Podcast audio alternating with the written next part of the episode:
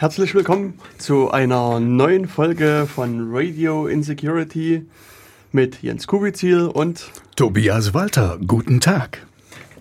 Ja, wir sind jetzt bei der vierten Folge unserer unglaublichen Sendung. Ähm, sitzen hier bei heißen Sommertemperaturen und äh, machen ein wenig Radio und wollen halt wieder ein bisschen über das Thema IT-Sicherheit äh, berichten. Aber mit Sicherheit. Genau. Haben einen vollen Korb von äh, Nachrichten. Ja, es ist relativ viel passiert in letzter Zeit. Mhm. Vermutlich, also das ist natürlich äh, so, äh, es ist quasi per Definition ist es alles, was wir haben, was passiert ist. Aber natürlich, wer diese Nachrichten verfolgt, wird vermutlich noch viel mehr an äh, mehr oder weniger sicherheitsrelevanten ähm, Sachen finden. Also das ist das, was uns aufgefallen ist, was wir wert fanden ähm, zu berichten. Ja, ähm, wie gesagt, Radio Insecurity ist jetzt äh, Sendung 03, also insgesamt die vierte Sendung. Ähm, wir hatten ja in der letzten Sendung ähm, so ein paar ähm, Sachen angesprochen, hatten dort ähm, über äh, das, die Störerhaftung gesprochen, äh, Backups angesprochen ähm, und, und, verschiedene andere Sachen, also auch insbesondere unseren äh, Twitter-Account, der gesperrt ist. Ja. Und äh, ja, da hat uns. Da hast du noch nichts Neues gehört, oder? Nee, habe ich nichts Neues gehört, aber äh, da, wie die, was ich auch damals schon sagte, die, die Mail las sich so, als wärst du auch nie wieder was davon hören. Mhm. Ähm, das ist jetzt quasi totes Pferd. Ähm, allerdings hatte jemand auch äh, kommentiert ähm, und gesagt, ja, unterstützt doch quasi sozusagen die freien Alternativen und äh, bleibt bei Twitter bzw. GNU Social äh, und unterstützt das so ein bisschen. Also gerade insbesondere, da wir jetzt nicht so äh, die vielen Follower haben, ähm, könnte man sozusagen das als Zugpferd nehmen, um dann vielleicht später, wenn wir die Millionen Follower haben, ähm, dann alle auf GNU Social umzuziehen und äh, ja, das zu machen. Also das werde ich auch momentan, also werde ich auch so, so weiter angehen. Also ich habe momentan keinen neuen Twitter-Account angelegt, ähm, hatte auch kein, keine große Lust dazu bisher. Mhm. Na, vor allen Dingen, wenn die nicht sagen, warum eigentlich. Also wir, machen ja genau dasselbe weiter. Wir würden ja weiter ähm, Radio machen. Inappropriate Behavior zeigen. Wahrscheinlich. genau.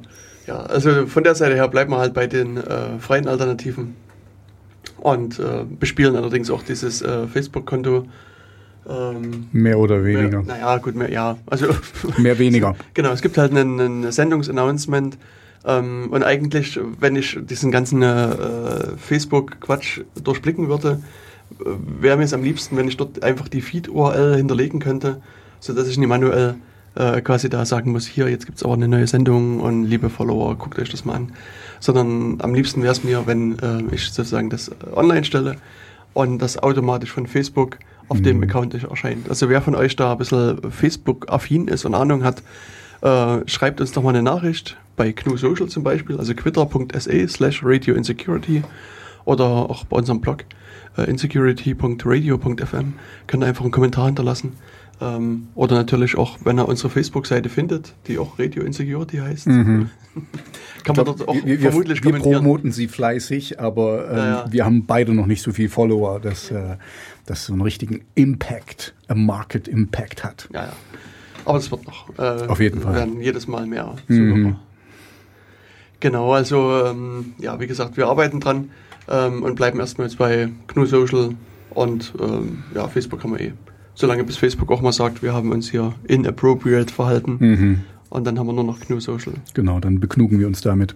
Genau, und wenn das nicht mehr funktioniert, dann machen wir unsere eigene GNU Social Instanz auf. Das ist ja das, das Gute eigentlich an freier Software. Kannst ähm, du selber machen, ja. Dass wir das einfach selber hosten könnten. Ich denke, mein Server hast du irgendwo noch rumstehen. Ja, ja, irgendwo unter meinem Schreibtisch steht da noch der eine oder andere. Und dann, dann kriegen wir das auf die Reihe. Also von der Seite her ist alles gut. Ähm, ja, das, das vielleicht noch so zur äh, alten Sendung, zu dem Kommentar. Ansonsten zur alten äh, äh Sendung, Sendungen. Gibt es irgendwas zu berichten? Hast du äh, Petra ordentlich gepflegt und gestreichelt? Hm, die Petra ist manchmal ein bisschen zickig, muss ich jetzt gestehen. Also ich habe jetzt manchmal das Gefühl, aber ich glaube, das hängt damit zusammen, was ich für Sachen noch dranhänge. Weil ähm, manchmal, wenn ich mein iPhone dranhänge mhm. äh, und, und noch andere externe Datenträger, mhm. dann habe ich manchmal das Problem, dass ich es nicht äh, zumachen kann.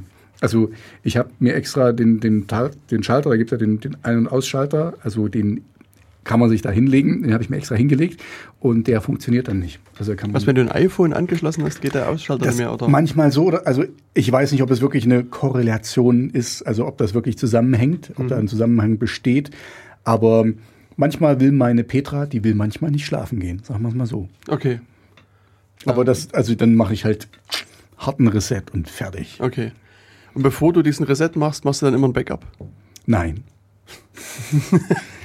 Wie weit sind deine Backup-Pläne gedient? Äh, also äh, meine Backup-Pläne sind durchgeführt worden.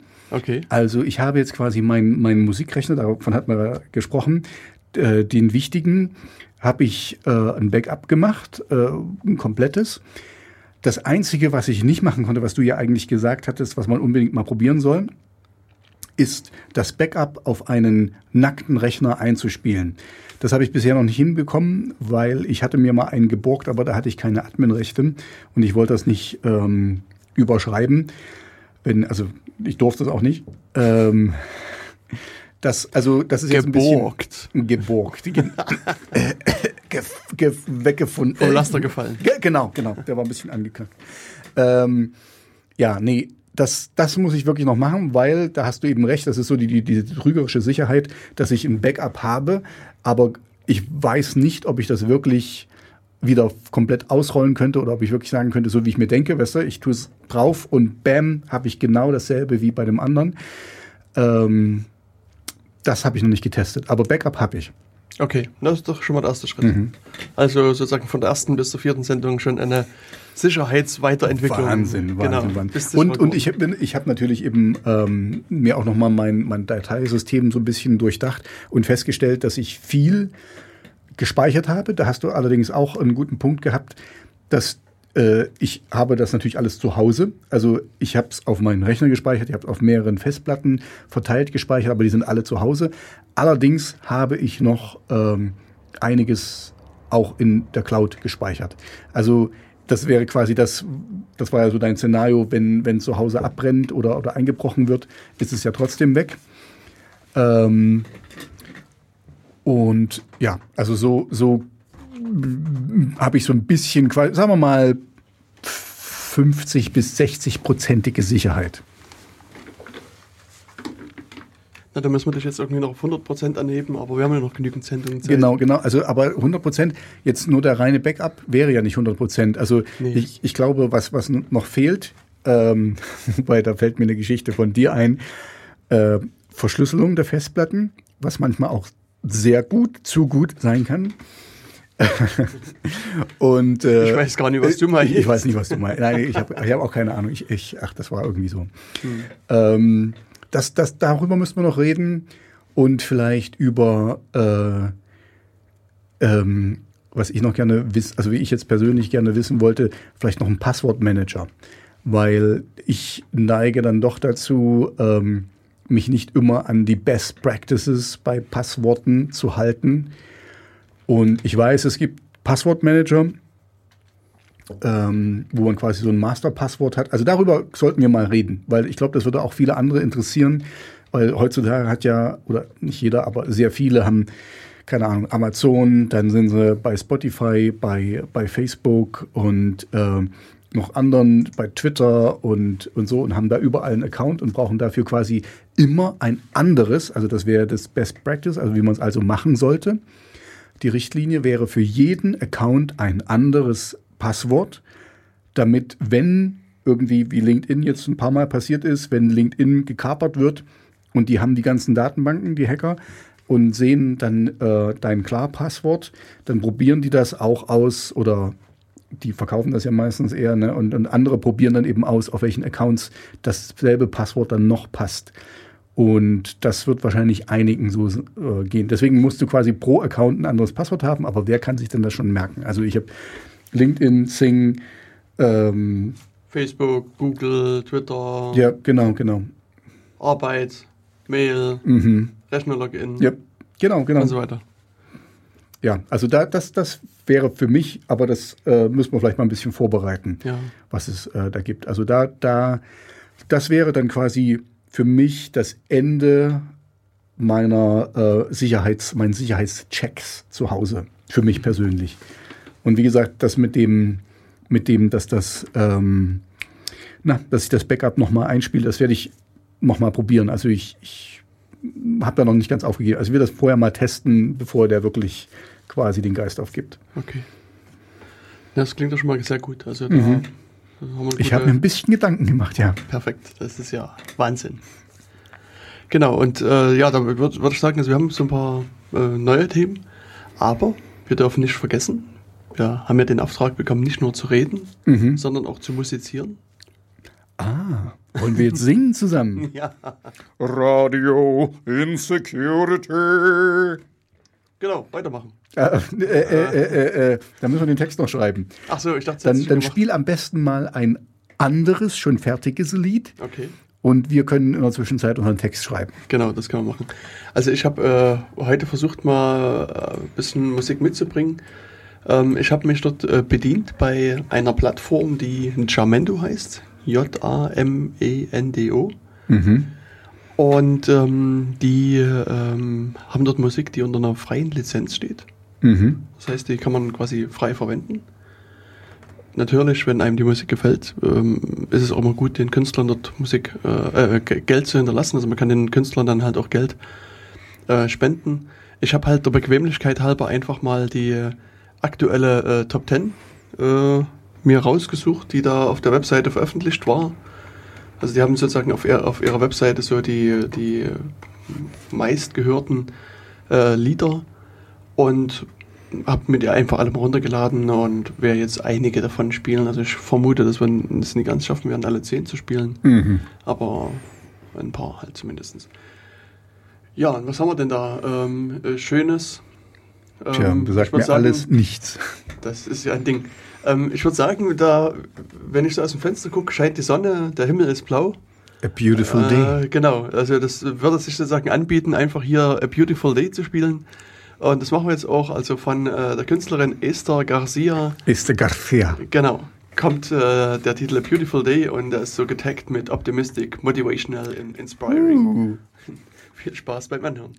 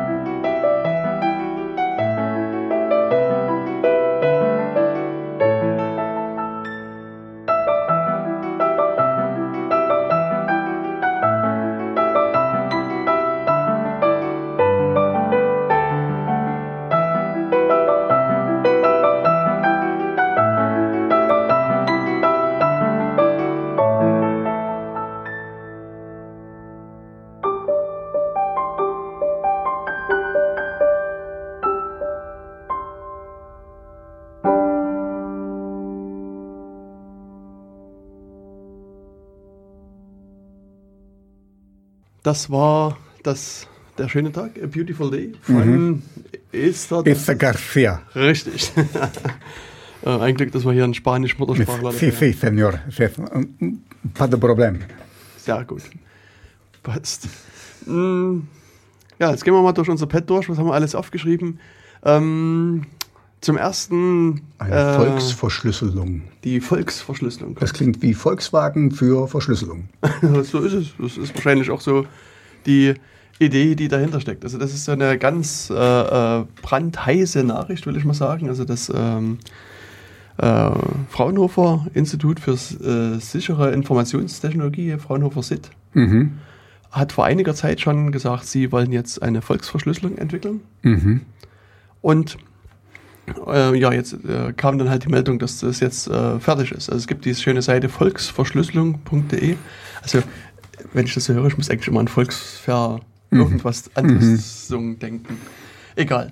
Ähm, ja, und auf dieser wunderschönen Seite äh, kann man dann halt äh, äh, die Software runterladen. Es gibt irgendeine Software zum Verschlüsseln und alles ist ganz gut und alles ganz toll. Also ab sofort mhm. und alles kostenlos verschlüsseln. Genau das ist halt auch der äh, Witz dabei, wenn man hier sozusagen die Seite anguckt, volksverschlüsselung.de, steht dann hier, ja, das ist eine offene Initiative für Ende-zu-Ende-Sicherheit und das schützt mhm. vor Massenüberwachung und niemand anderes kann die Nachrichten mehr lesen. Aber also ich habe, also ich persönlich habe immer so, das, wenn ich das jetzt höre, dass Volksverschlüsselung, also quasi für alle, mhm. alle dieselbe Verschlüsselung, dann ist es dann wirklich sicher? Also wenn alle dasselbe benutzen? Ist der Straßenverkehr sicher, wenn alle nur Volkswagen fahren würden? Hm, wahrscheinlich nicht. nee. Okay, also du, was ist denn deine Einschätzung jetzt dazu? Ist das, ist das eine sinnvolle Sache, wenn man sich das runterlädt oder nicht? Also ich vermute mal, man muss, äh, so wie bei den anderen Verschlüsselungen auch, also beide Parteien müssen das haben. Das nutzt jetzt nichts, wenn du das ganz alleine hast, sondern dann muss es auch äh, Mutti, Vati und mit dem du dich dann unterhalten möchtest, der muss das auch haben. Ja, das ist meistens so, dass also hier beide Seiten die Software haben müssen zur Verschlüsselung. Und, ähm, und erst wenn das gegeben ist, dann können auch beide dann die Nachrichten lesen. Sonst kann man vielleicht die verschlüsselte Nachricht auf der einen Seite erzeugen mhm. und die hinschicken und dann sieht aber die andere Seite halt nur ähm, Datensalat. Also grundsätzlich ist es so, wenn, wenn jetzt, ähm, äh, also wenn, wenn jetzt, äh, um wieder bei diesem, zum, zu diesem Autovergleich zurückzukommen, also wenn alle nur Volkswagen fahren würden, mhm. ähm, wäre das sicherlich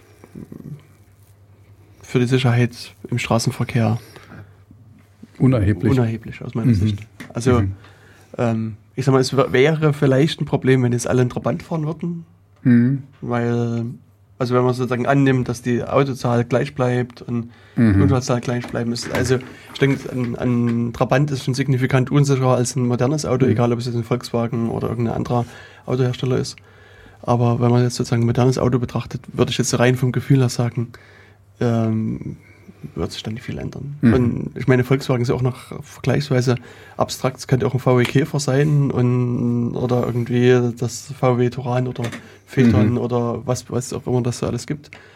Ähm, also äh, ich würde schon vermuten, dass, dass sozusagen eine Automarke auf den mhm. Straßen mhm würde jetzt an der grundsätzlichen Sicherheit nicht ändern. Nicht okay. ändern. Also ist es jetzt eher hier wie im normalen Wettbewerb, dass äh, wenn verschiedene Systeme, dann ist das gut für die Entwicklung, weil dann wird halt gesehen, was am besten funktioniert oder am einfachsten zu benutzen ist oder am sichersten ist. Ja, was du hier allerdings sagen musst bei, bei äh, den Systemen im Netz, hm. wenn jetzt alle den einen einzigen Verschlüsselungsalgorithmus benutzen würden, mhm. ähm, ist es, und man davon ausgeht, dass er momentan sicher ist, also das, mhm. äh, dann ist es quasi auch un, äh, so unerheblich. Dann ist es, ist, hast du sozusagen eine, eine gleichbleibende, gleiche Sicherheit überall. Das Hauptproblem ist dann, ähm, wenn du, also in diesen Verschlüsselungen, wenn du eine Schwachstelle in diesem Algorithmus findest, mhm. dann ist quasi auf einmal sind alle, mhm. alle, betroffen. alle, betroffen. Genau, so wie, wie Windows-User usually. Also normalerweise, dass, äh, wenn da irgendwie so ähm, im Internet Explorer äh, ein Datensicherheitsleck ist und bam, und dann sind alle betroffen, die genau. das benutzen. Deswegen ist es halt schon sinnvoll, verschiedene Algorithmen zu haben. Und du kannst mhm. dann halt eben darauf zugreifen. Von, so, so wie, auf, den wie, einen, auf den anderen switchen, ganz einfach. so wie diese Sicherheitsprotokolle, von denen wir uns schon mal unterhalten haben mit TLS 1 und 1.2, da, da, da und so, dass du dann einfach durchguckst, okay, wenn das nicht, dann nehmen wir das nächste und das nächste und das nächste. Genau. Und auch TLS zum Beispiel hat setzt sozusagen im Hintergrund verschiedene Verschlüsselungsalgorithmen oder, oder kann die nutzen. Also ähm, und, und die, die beiden Parteien, die miteinander sprechen, der Server und der Client, die einigen sich dann auf einen. Und es kann halt sein, dass der Server zum Beispiel, wenn er mit deinem Rechner kommuniziert, einen ganz anderen Verschlüsselungsalgorithmus wählt, wie wenn er mit meinem kommuniziert. Obwohl beide sozusagen TLS sprechen. Okay. Je nachdem, wie halt die, die Rechnereinstellungen sind. Und ich habe Entschuldigung. also was, was ich halt früher gemacht habe und auch heute zum Teil noch mache, ist, dass ich ähm, bei den Browsern verschiedene Algorithmen rausnehme, mit denen, also die ich nie haben will, beziehungsweise auch bei den verschiedenen Ei- Einstellungen sozusagen ändere. Mhm. Und dann gab es in der Tat einige Server, die gar nicht mehr mit mir reden konnten und wollten, Mhm. weil die sozusagen diese enge Auswahl, die ich als sicher betrachte, gar nicht zur Verfügung gestellt haben. Mhm. Und dann war man halt, war es halt vorbei, das Gespräch. Okay. Noch Welche waren das jetzt zum Beispiel? Falls du dich noch erinnerst. Ja, ich müsste jetzt, jetzt nachdenken. Ich bilde mir ein, das war irgendeine eine, oder diverse Se- Webseiten von, von Bundeseinrichtungen. Äh, Einrichtungen. Aber ich. Äh, Ja, wobei, ist, wobei da, da ist es eigentlich verständlich. Die, okay, äh, nee, es ist nicht verständlich. Die sollten quasi alles abdecken. Die sollten von, von ganz gering bis super, super, ähm, aber da sind sie wohl nicht so weit. Ja. Also heutzutage muss ich sagen, dass bei den Seiten, auf die denen ich so unterwegs bin, habe ich die Probleme eigentlich nicht mehr. Also das, das sind schon Probleme, die vor vielleicht zwei Jahren abgetaucht sind. Okay. Hm.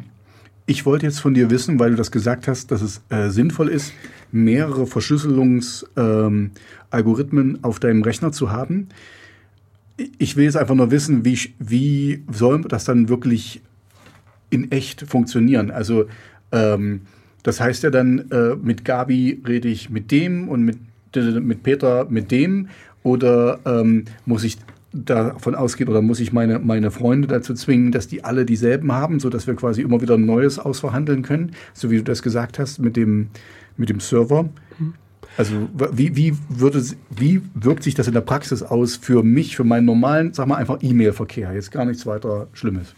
Also äh, ein Algorithmus ist, muss man sich erstmal so vorstellen wie eine Formel. Das ist noch gar keine, also zunächst Okay. erstmal keine Software, sondern letztlich, wenn man sich an seinen Mathematikunterricht erinnert, das ist irgendwie eine Art Formel.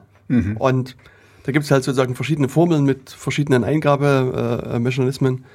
und dann gibt es halt sozusagen jetzt, wenn man an den Rechner denkt, Software, die das sozusagen in, in Code gießt, also die du dann ausführen kannst. Und im einfachsten Falle ist es halt zum Beispiel ein Browser. Also wenn du in deinen Firefox, Chrome, Edge oder Safari oder was auch immer du ben- benutzt, halt startest und auf eine Webseite zugreifst, dann hat der eingebaut verschiedene von diesen Formeln, verschiedene von diesen Algorithmen und macht dann eben bei dieser TLS-Verbindung, sucht er sich halt sozusagen das, einfach, das Passende was, was aus. du anbietest und äh, was Genau. er hat. Hm. Und wenn du jetzt eine E-Mail verschickst, sieht's mehr oder weniger ähnlich aus. Es, äh, Da hinkt der Vergleich ein bisschen, weil in der Regel ist es so, dass du die E-Mail zunächst erstmal zu dem äh, Provider schickst, also den an den Provider äh, weitergibst und der Provider gibt das dann halt an den an andere Mail-Server aus. Und es ist natürlich so, dass du, dass die Verbindungsstrecke zu deinem Mail-Provider immer gleich verschlüsselt werden wird. Also da wird es keine Unterschiede geben, es sei denn, der ändert in seinen Einstellungen irgendwas, dann kann, aber das merkst du in der Regel gar nicht. So, sondern das, das merkt nur deine Software und die weiß, okay, ich muss jetzt anders reagieren, nehme einen anderen Algorithmus aus meinem Bausteinkasten und fertig. Und davon merkst du gar nichts. Und genauso sieht es dann aus äh, in der Verbindung zwischen deinem Provider und anderen Mail-Servern, dass die halt auch versuchen, einen Algorithmus auszuhandeln. Und, Okay, aber die machen und das dann immer wieder neu. die machen das quasi bei jeder, mehr oder weniger bei jeder Ver- Verbindung wieder neu. Oder es gibt halt dort Okay. auch keine Verschlüsselung. Es kann durchaus sein, dass die das einfach ohne Verschlüsselung weitergeben. Okay, und, Und ja.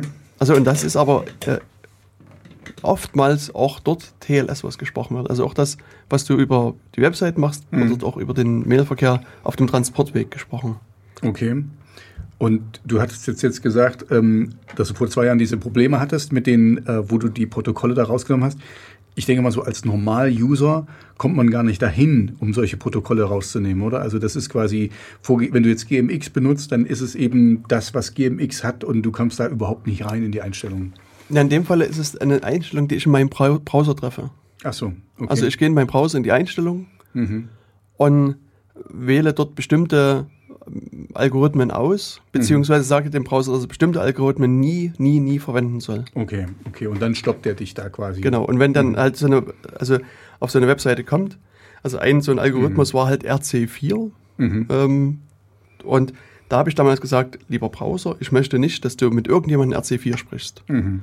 Und dann gab es aber damals äh, im Rahmen dieses TLS-Protokolls Schwachstellen und einige Serverbetreiber haben ausschließlich RC4 verwendet, nichts anderes. Okay. Wenn dann mein Browser zu den Seiten gegangen ist, dann haben die gesagt, wir können RC, oder mein Browser hat gesagt, ich kann alles außer RC4. Mhm. Und die haben gesagt, wir können nur RC4. Und dann mhm. war halt, gab es halt keine Einigung. Wir können nichts außer. Äh, ja, genau.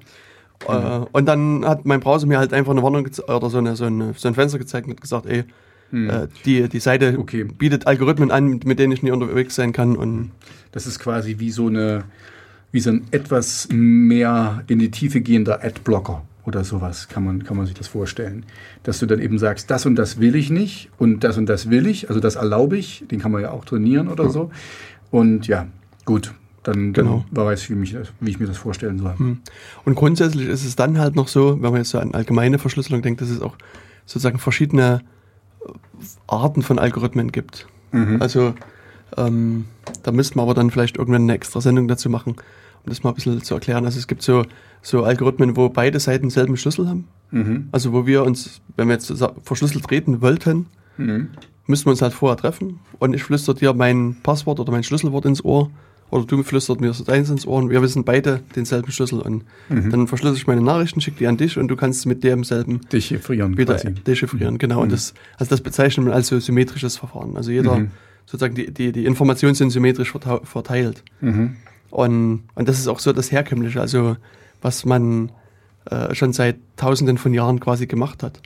Und irgendwann ähm, haben halt Leute mehr kommuniziert, das Internet kam auf und das, das Hauptproblem ist halt, wenn ich mit mehreren Leuten kommunizieren will, muss ich halt mit jedem diesen Schlüsseltausch am Anfang mhm. erst machen, muss erstmal okay. mich mit dem treffen, Passwort vereinbaren und es wird halt sehr schnell, sehr aufwendig. Mhm. Das, das ist immer wieder bei dem anderen Thema, was ich schon angesprochen habe, Passwortverwaltung. Also dann, dann geht es dem Server genauso wie dem User mhm. quasi. Ja, also und es geht vielleicht noch, wenn man lokal ist, also wenn ich mich mit jener Freunden verschlüsselt unterhalten will, mhm. aber es wird dann problematisch, wenn die Leute weiter weg wohnen. Also schon wenn, wenn die Person in Hamburg oder München wohnen würde und wir müssten uns irgendwo da treffen, wird es äh, schlimm und spätestens dann, wenn wir über einen großen Teich gehen oder sonst wohin, dann ist so ein Schlüssel, also so ein sicherer Schlüsselaustausch sehr, sehr schwer zu machen. Okay. Also deswegen sind dann halt in den 70er Jahren so Leute auf die Idee gekommen und haben gesagt, Mensch, gibt es nicht irgendwie ein Verschlüsselungsverfahren, wo man zwei Schlüssel haben kann? Einen mhm. öffentlichen, den Leute mhm. zum Verschlüsseln nehmen können und einen privaten, hm. den ich nur zum äh, Entschlüsseln nehmen kann. Und nach einigen Hin und Her äh, ist man dann in der Tat auf äh, die Idee gekommen, ja, das geht. Hm. Und, und dann haben auch Leute solche äh, Algorithmen dann entwickelt. Und das sind dann halt diese. Hm, Public Key und Private Key. Genau. Ja, so asymmetrische Verfahren. Und das ist halt so, dass es zwei vollkommen getrennte Schlüssel gibt. Mhm. Und den öffentlichen Schlüssel, den kann ich halt an meine Webseite schreiben und sagen, hier, das ist mein Schlüssel. Und jeder, der jetzt eine Nachricht an mich verschlüsseln will, lädt sich den Schlüssel runter verschlüsselt die Nachricht, schickt die an mich. Das macht der Server meistens von alleine. Also das ist jetzt mhm. nicht, dass, dass, dass es jemand wirklich machen muss. Also man kann es selber per, per Hand machen, man kann es aber auch sozusagen mhm. per Server machen. Genau. Ja. Also auch eine Komponente bei dem TLS-Protokoll ist so eine Public Key-Verschlüsselung. Mhm. Und, und auf der anderen Seite, wenn ich dann die Nachricht kriege, habe ich irgendwo versteckt in meinem Tresor einen, einen Private Key, also einen privaten Schlüssel, mhm. den nur ich kenne, den niemand anderes kennt. Und damit kann ich die Nachricht äh, wieder entschlüsseln. Und das ist halt also ich vergleiche es immer so ein bisschen mit einem Briefkasten, mhm. dass ich sozusagen einen Briefkasten habe, da ist irgendein Schlitz drin und jeder kann Nachrichten reinstecken, aber keiner kann Nachrichten rausholen. Also mhm. Mhm. natürlich ist es hier beim Briefkastenbeispiel äh, ein bisschen äh, wackelig, wie jedes Beispiel hinkt auch mhm. das ein bisschen, aber in der Regel kann eben da niemand was rausholen, nur mhm. ich, der ich den Briefkastenschlüssel besitze, kann die Nachrichten rausholen und lesen. Und, und genauso so vom Prinzip her sieht es bei dieser Public Key Verschlüsselung oder bei der asymmetrischen Verschlüsselung aus. Und das sind halt zwei Verfahren, die aber komplett anders sind. Also die, hm. äh, äh, wo es ganz andere Algorithmen gibt, also sozusagen andere Formeln, die man benutzt. Und, und dann gibt es noch ganz viele andere Sachen, eben auch im Bereich Kryptographie, die äh, zwar alles sozusagen den Namen Algorithmus tragen, aber die ganz verschiedene Sachen machen. Okay. Und, ähm, und deswegen braucht man halt grundsätzlich immer mehrere Verfahren, Mhm. Äh, und, und ist Weil mit du nicht einem, weißt, was dein Gegenüber einsetzt gerade. Genau. Okay. Und, und wie gesagt, wenn es eben Schwachstellen in einem Verfahren gibt, hast du so keine Probleme auf ein anderes zu switchen. Und äh, ich sag mal, die ganze Verschlüsselung ist ja also hat auch so eine, so eine ganz große Militärgeschichte. Mhm. Also es ist halt viel im, im, Militär erstmal entwickelt worden. Und die ähm, haben bei ihren militärischen Verfahren also auch verschiedene Verfahren für verschiedene Sicherheitsstufen eingesetzt. Also üblicherweise wird ja so ein Dokument klassifiziert, mhm. kriegt so ein Stempel hier streng geheim, mhm. super geheim, monster geheim und mhm. ganz geheim und apokalyptisch geheim. Ja, genau. Mhm. Und äh, je nachdem, was, wie das Dokument eingestuft ist, äh, da dürfen halt nur bestimmte Verschlüsselungsalgorithmen dann auch verwendet werden. Mhm. Und also so eine kleine Story am Rande, also Japan hatte das unter anderem halt auch im Zweiten Weltkrieg gemacht. Und äh, der Verschlüsselungsalgorithmus, den die für super geheime Dokumente hatten, war der, der für die Angreifer am leichtesten zu knacken war. Also okay. das war, ist, ja, ist halt, war halt so eine kleine, kleine Nebennotiz. Mhm. Okay. Das haben die halt selber nie gedacht. Das war jetzt auch, also sie haben das anders geplant. wahrscheinlich, wahrscheinlich. Aber wir haben eine schlechte QA-Team QA gehabt, äh, genau, was das mal Quality getestet Assurance. hat. Hm. hm. Genau, und das die, die Volksverschlüsselung hier, die sagt jetzt, hey, ähm, wir bieten euch jetzt eine Verschlüsselung von einem Ende zum anderen Ende. Also mhm. deswegen steht hier Ende-zu-Ende-Verschlüsselung. Also wenn ich jetzt eine E-Mail schreibe, wird die bei mir lokal auf dem Rechner verschlüsselt. Dann schicke ich dir die und du entschlüsselst die lokal wieder. Und das, der Witz ist hier, das ist jetzt unabhängig von dem Weg ist, denn das über den Provider vom, vom geht. Server. Vom also Server. genau, von genau. Dem, okay. Also ich hatte ja vorhin gesagt, wenn ich eine Mail sozusagen über den Provider schicke, kann die verschlüsselt sein, kann aber auch unverschlüsselt also sozusagen. Ist das dann wirklich ein Schlüssel, der dann lokal auf meinem Computer liegt, also bei mir zu Hause? Genau. Okay. Gut, das ist sinnvoll. Also das, äh das klingt erstmal gut, ne? Mhm, das klingt erstmal gut. Mhm. Und äh, also momentan kann man halt eben leider noch nicht sagen, ob es wirklich gut ist. Mhm. Also es klingt erstmal gut. Mhm. Haben ähm, die nicht irgendwelche Daten, also die werden doch sicherlich freien Code genommen haben oder so. Also die werden das noch nicht neu entwickelt haben. Naja, das, das äh, ist äh, nicht ganz klar. Also ein, ein Teil, den sie äh, einsetzen, ist bestehender Code. Also mhm. die haben eine, eine Bibliothek genommen, also so eine Softwarebibliothek, die heißt Bouncy Castle, die halt äh, sich um Kryptographie auch kümmert. Ähm, und haben auch so ein paar andere Open Source Komponenten genommen und, und theoretisch ist auch der Code von der Anwendung offene Software. Mhm.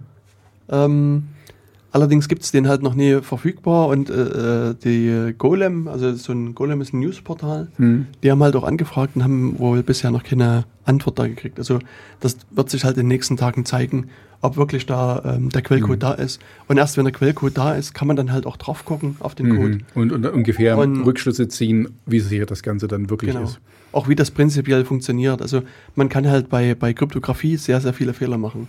Also der Witz ist eigentlich, dass, dass ich, also, also mir ging das halt auch so, als ich so, so mich mit Kryptographie beschäftigt habe und, und mir die Algorithmen mal angeschaut habe und die Mathematik dahinter, sieht das super toll aus. Also man muss halt bei einigen relativ viel Mathematik verstehen und das ist halt, also einiges mhm. ist quasi praktisch unknackbar, also man braucht mehrere tausend oder zehntausend Jahre, mhm. ehe man so einen Schlüssel geknackt hat und ähm, das ist, ist alles super toll.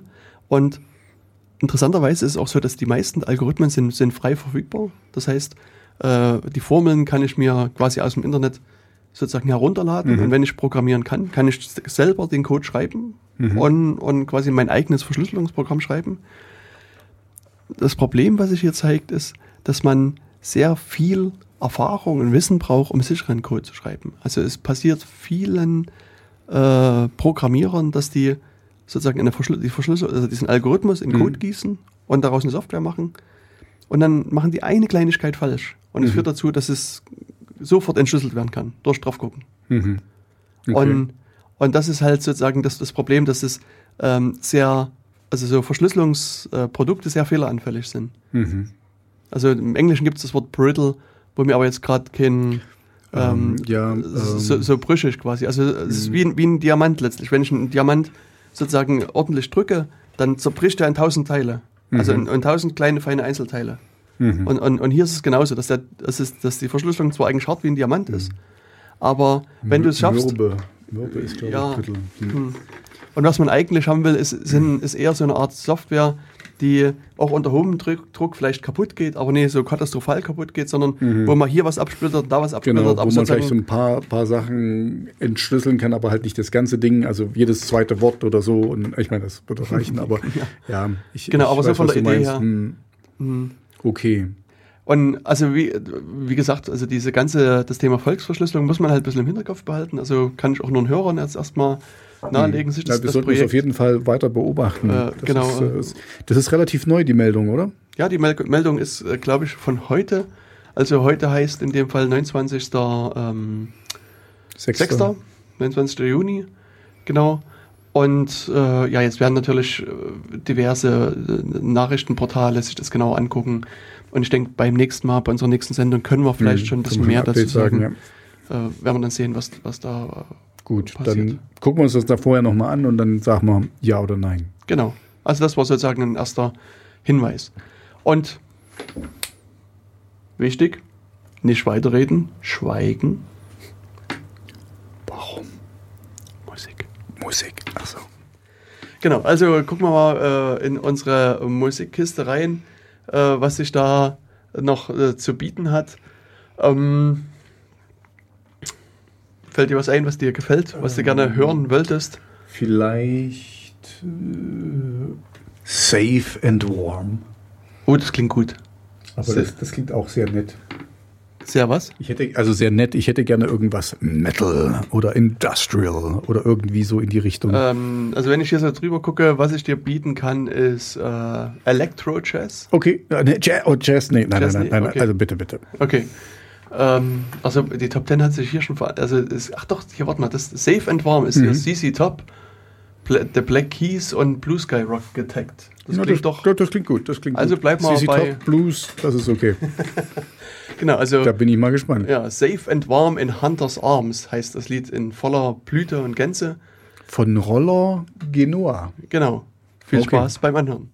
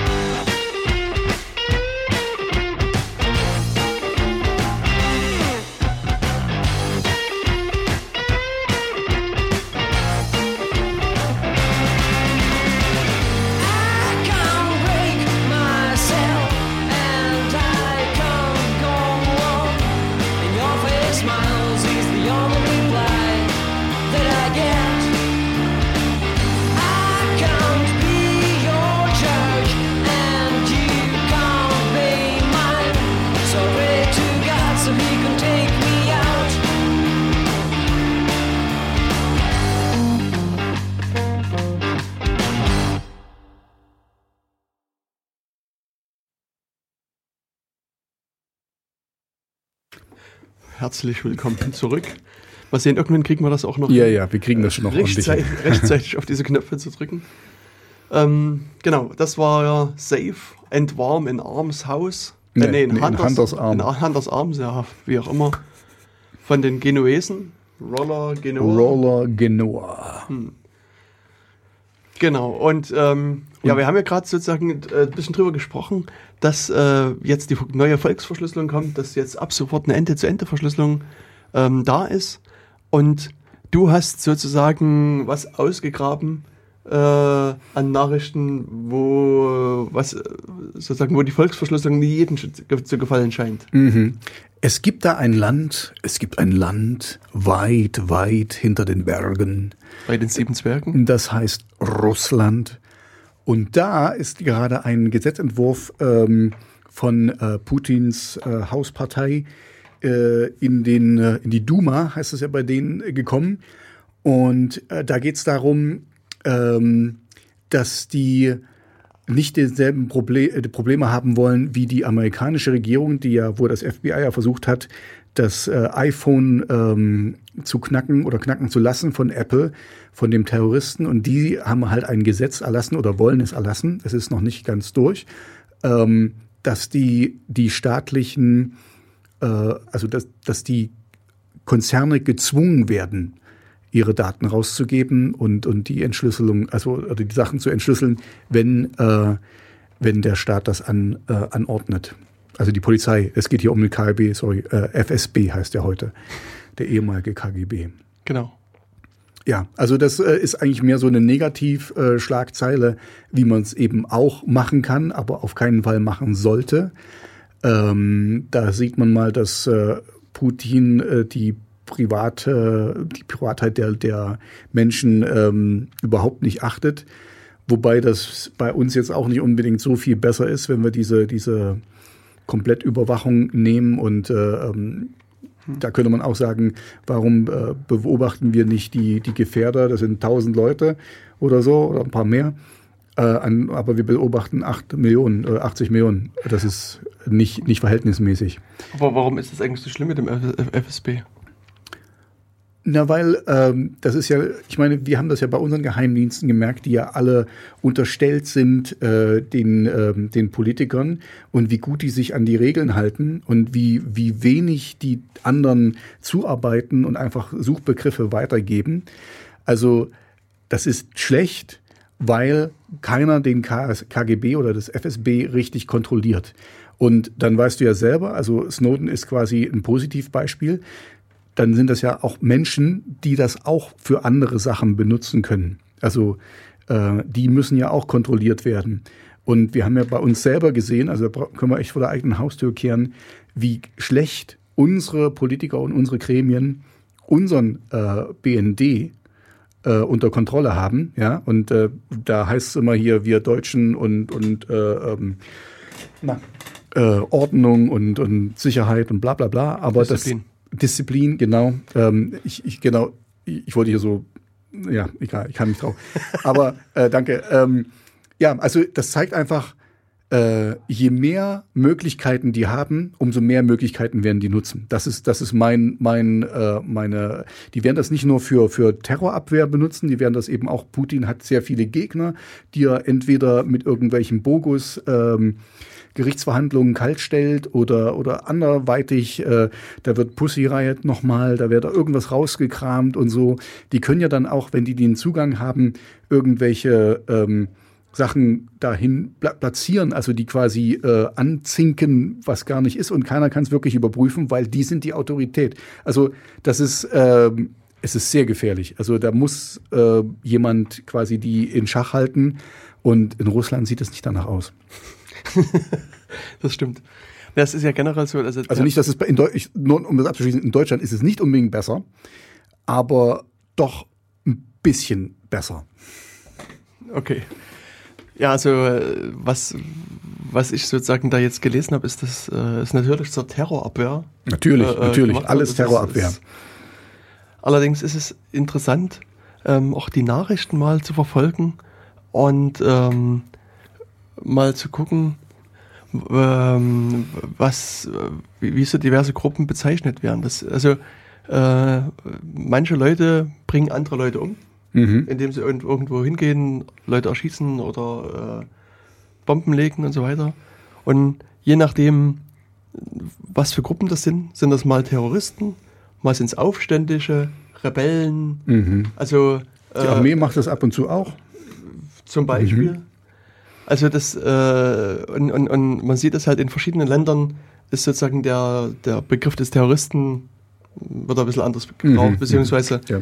ähm, und, und das hast du schon auch angesprochen, Russland ist es natürlich auch so, dass man da ganz Mhm. schnell mal ein Terrorist sein kann, Mhm. äh, obwohl man vielleicht nur ein Ja, Journalist du musst, ist. das ist an sich erinnert mich halt wie an, an die alte DDR oder so im Osten. Also wenn du nicht linientreu bist, dann bist du nicht richtig, weil die Partei hat immer recht, Punkt. Und da, da wird gar nicht diskutiert. Und die hätten dann halt äh, die, die Mittel in der Hand, dich sofort verschwinden zu lassen. Hm. Oder komplett zu überwachen. Genau. Und ich meine, ich habe im Vorfeld nicht ganz so viel Artikel gefunden zu diesen ganzen FSB-Sachen. Ähm, also es ist wohl so, dass es eine äh, Frau da diesen äh, Gesetzentwurf reingebracht hat, die Frau Jarowaja. Ähm, und die hatte relativ viel vor mit dem Gesetz. Mhm. Und das ist wohl schon ein bisschen von der Duma eingekürzt worden, aber es ist immer noch äh, äh, sehr schmerzhaft. Und eine Sache, die äh, ich in der Berichterstattung bisher noch gar nicht so gefunden habe, aber also zumindest in einem Artikel, der sehr, sehr genau ähm, das Gesetz bespricht, der spricht auch von so einer Art Vorratsdatenspeicherung, die da gemacht werden soll. Also zumindest ist das sozusagen meine Übersetzung. Also das Gesetz verpflichtet halt Provider, ähm, die, die Verbindungsdaten das habe ich, ja, das hab ich auch gehört, ja. genau f- äh, von, von Anrufen und SMSs und, und, und Short Messages, also ja, Short Messages, also SMSs, halt auch für, eine, äh, für einen Zeitraum von sechs Monaten zu speichern. Und das erinnert mich doch äh, sehr stark an, an, ähm, an die Vorratsdatenspeicherung, wobei, wenn ich den Artikel lese, scheint es mir so zu sein, dass in den sechs Monaten eben nicht nur die reinen Verbindungsdaten gespeichert werden sollen, sondern wirklich Auch mit, dem, mit, die- wem, mit wem die, äh, ja, also ja, Verbindungsdaten wäre schon, wer mit wem und wann und so weiter, sondern mein Eindruck ist, dass die, die wirklich auch alles speichern. Also nicht nur sozusagen wer mit wem, sondern in den ersten sechs Monaten komplett. Also Mhm. wer mit wem und die Inhalte. Und dann gibt es weiterhin nochmal eine Frist von drei Jahren, wo dann nochmal diese Metadaten aufgehoben werden sollen. mhm. Also ähm, man könnte jetzt von einer erweiterten Vorratsdatenspeicherung Mhm. sprechen. Also zumindest ist das so, so mein Verständnis, was da erstmal gemacht wird, dass die halt wirklich ähm, erst Inhalte und Metadaten, also Verbindungsdaten speichern und dann für einen viel längeren Zeitraum nochmal ähm, die, die Verbindungsdaten. Und das, diese Diskussion kennen wir ja aus Deutschland schon seit zehn Jahren, glaube ich, mittlerweile, um die Vorratsdatenspeicherung, die äh, momentan unter dem Stichwort Mindestspeicherfrist wieder in Gesetzesform gegossen ist. Ähm, und es ist ja hier in, in Europa halt zum einen von, vom deutschen äh, Bundesverfassungsgericht ähm, sagen wir mal, abgelehnt worden. Also Mhm. ähm, dann ist es vom Europäischen Gesetzhof die Richtlinie für nichtig erkannt worden. Es haben die Rumänen, also der rumänische Verfassungsgerichtshof dagegen geklagt. Also ganz viele verschiedene äh, Gerichtshöfe haben das sozusagen innerhalb der Europäischen Union als, als nicht verfassungsgerecht anerkannt. Und das ist das, was du auch schon sagst. Das heißt jetzt in Russland wieder so eine Form von Massenüberwachung, Mhm. die dann stattfindet. Und die sicherlich die Lage nicht verbessert. Und dann das Zweite, was, was du angesprochen hattest, ist natürlich das Thema Verschlüsselung. Und da kommen wir wieder hier zu diesem Thema Volksverschlüsselung, dass die äh, dort verpflichten, die, die diversen Provider ähm, auf, auf Nachfrage von Behörden quasi den Klartext ähm, Mhm. mit, mit anzubieten. Und wenn sie das, also äh, da fehlt mir jetzt sozusagen der genaue, genaue Wortlaut. Also in den Artikeln ist dann die Rede von 15.000 Dollar Strafe.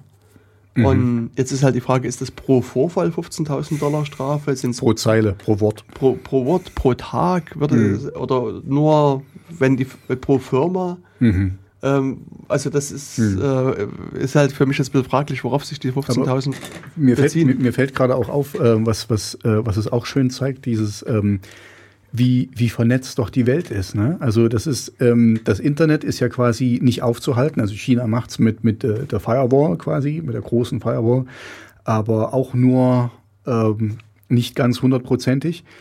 Und, ähm, und jetzt aber jedes eigene Land, ja, wir haben ja gerade, wir leben äh, im, im, in den Tagen nach dem Brexit, jedes eigene Land hat eigene, äh, eine eigene Gesetzgebung und sieht das wieder ein bisschen anders, aber wo werden die Daten gespeichert und wie ist, ist da die Gesetzeslage und ist das konform mit denen? Also da, so, ich, ich will das jetzt nicht zu weit ausbreiten, aber es zeigt einfach wieder sehr gut, dass, ähm, ich meine, was können die Firmen dann machen? Die könnten dann, okay, dann sind wir nicht in, äh, in, in, in Russland, dann ziehen wir da alles weg und so, dann, aber dann werden die sagen, okay, dann Embargo, dann keine, keine Apples mehr verkaufen oder was auch immer. Also das zeigt einfach, wir, wir, wir müssen, wir müssen da wirklich auf internationale Standards kommen, weil äh, ja, also heutzutage, ich habe selber schon viele Jahre im Ausland gelebt, das ist überhaupt kein Problem, dann gehe ich halt woanders hin oder so. Also du, du das, das wir müssen da über ein bisschen, aber das, sorry, das ist nicht ganz unser Thema, aber so ein bisschen unified ähm, denken, weil, weil jeder kocht jetzt eben sein eigenes Süppchen, aber eigentlich haben die alle dieselben Probleme. Punkt. Genau. Und also was mich hier noch, also mir gerade noch einfiel bei deinen Worten ist, was, also jetzt könnte man ja sagen, ähm, die Russland fängt jetzt an zu sperren. Mhm. Also Russland hat schon so ein System, das heißt SORM, S-O-R-M. Mhm was so ein, so ein Sensorsystem quasi ist. Mhm. Und interessanterweise, ähm, auch das ist so eine Meldung, die, die fiel mir jetzt mal gerade ein, die habe ich gar nicht mit in dem Pad drin, ähm, gab es vor einigen Tagen oder Wochen mal so eine Meldung, dass Russland äh, den, den Architekten der Great äh, Firewall of China mhm. eingeladen hat. Mhm. Und die wollen also dort äh, kooperieren. Also die wollen sozusagen ihr, ihre Firewall-Bestrebung offensichtlich auch weiter mhm. vorantreiben und, und scheint da äh, zumindest irgendwie mit, mit China äh, auch da Kooperation anzugehen. Und, und das wäre sozusagen jetzt eine Möglichkeit zu sagen, okay, ich sperre zum Beispiel WhatsApp mhm. und damit kann keiner mehr WhatsApp runterladen. Und jetzt schafft es aber trotzdem jemand, äh, WhatsApp sich irgendwie auf dem Rechner zu besorgen, beziehungsweise hat es vielleicht nur installiert, weil es mhm. ja ein Jahr zuvor noch ging.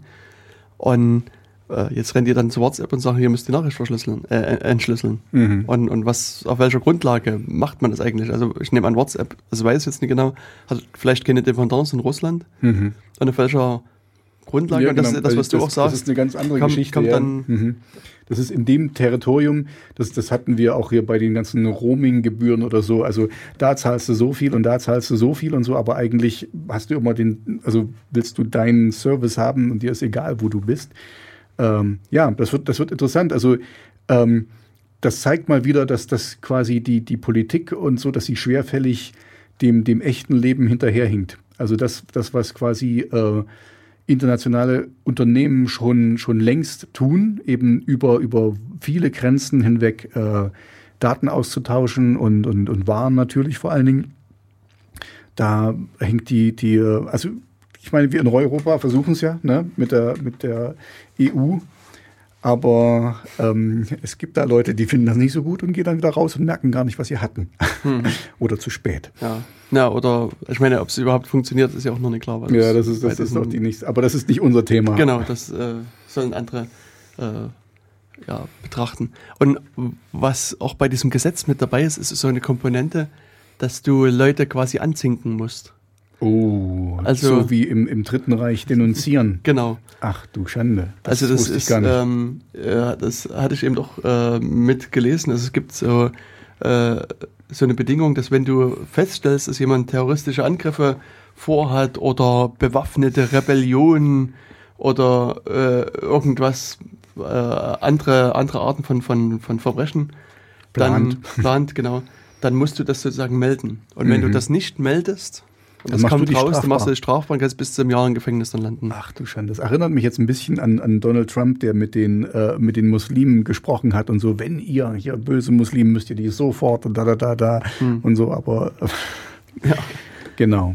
Genau, also und sozusagen auf der, man könnte jetzt sagen, auf der positiven Seite ähm, äh, ist es so, dass die ähm, äh, ein paar Sachen nicht mit reingenommen haben, weil die wollten zum Beispiel, wenn man jetzt äh, sozusagen ein, ein Terrorist ist, wollten sie dem eine russische Staatsbürgerschaft wegnehmen und eben. Mhm. Äh, Aber das, das, geht, das geht, glaube ich, also da, siehst du, da sind wir nämlich schon wieder bei Übergesetzen. Du kannst niemanden staatenlos machen oder so. Also das, das, äh, ja, aber es geht, es geht nicht so einfach. Du hattest ja vorhin gerade jemanden angesprochen. Ich weiß gar nicht, ob das, ob das ah, sozusagen außerhalb des Mikrofons oder innerhalb des Mikrofons war.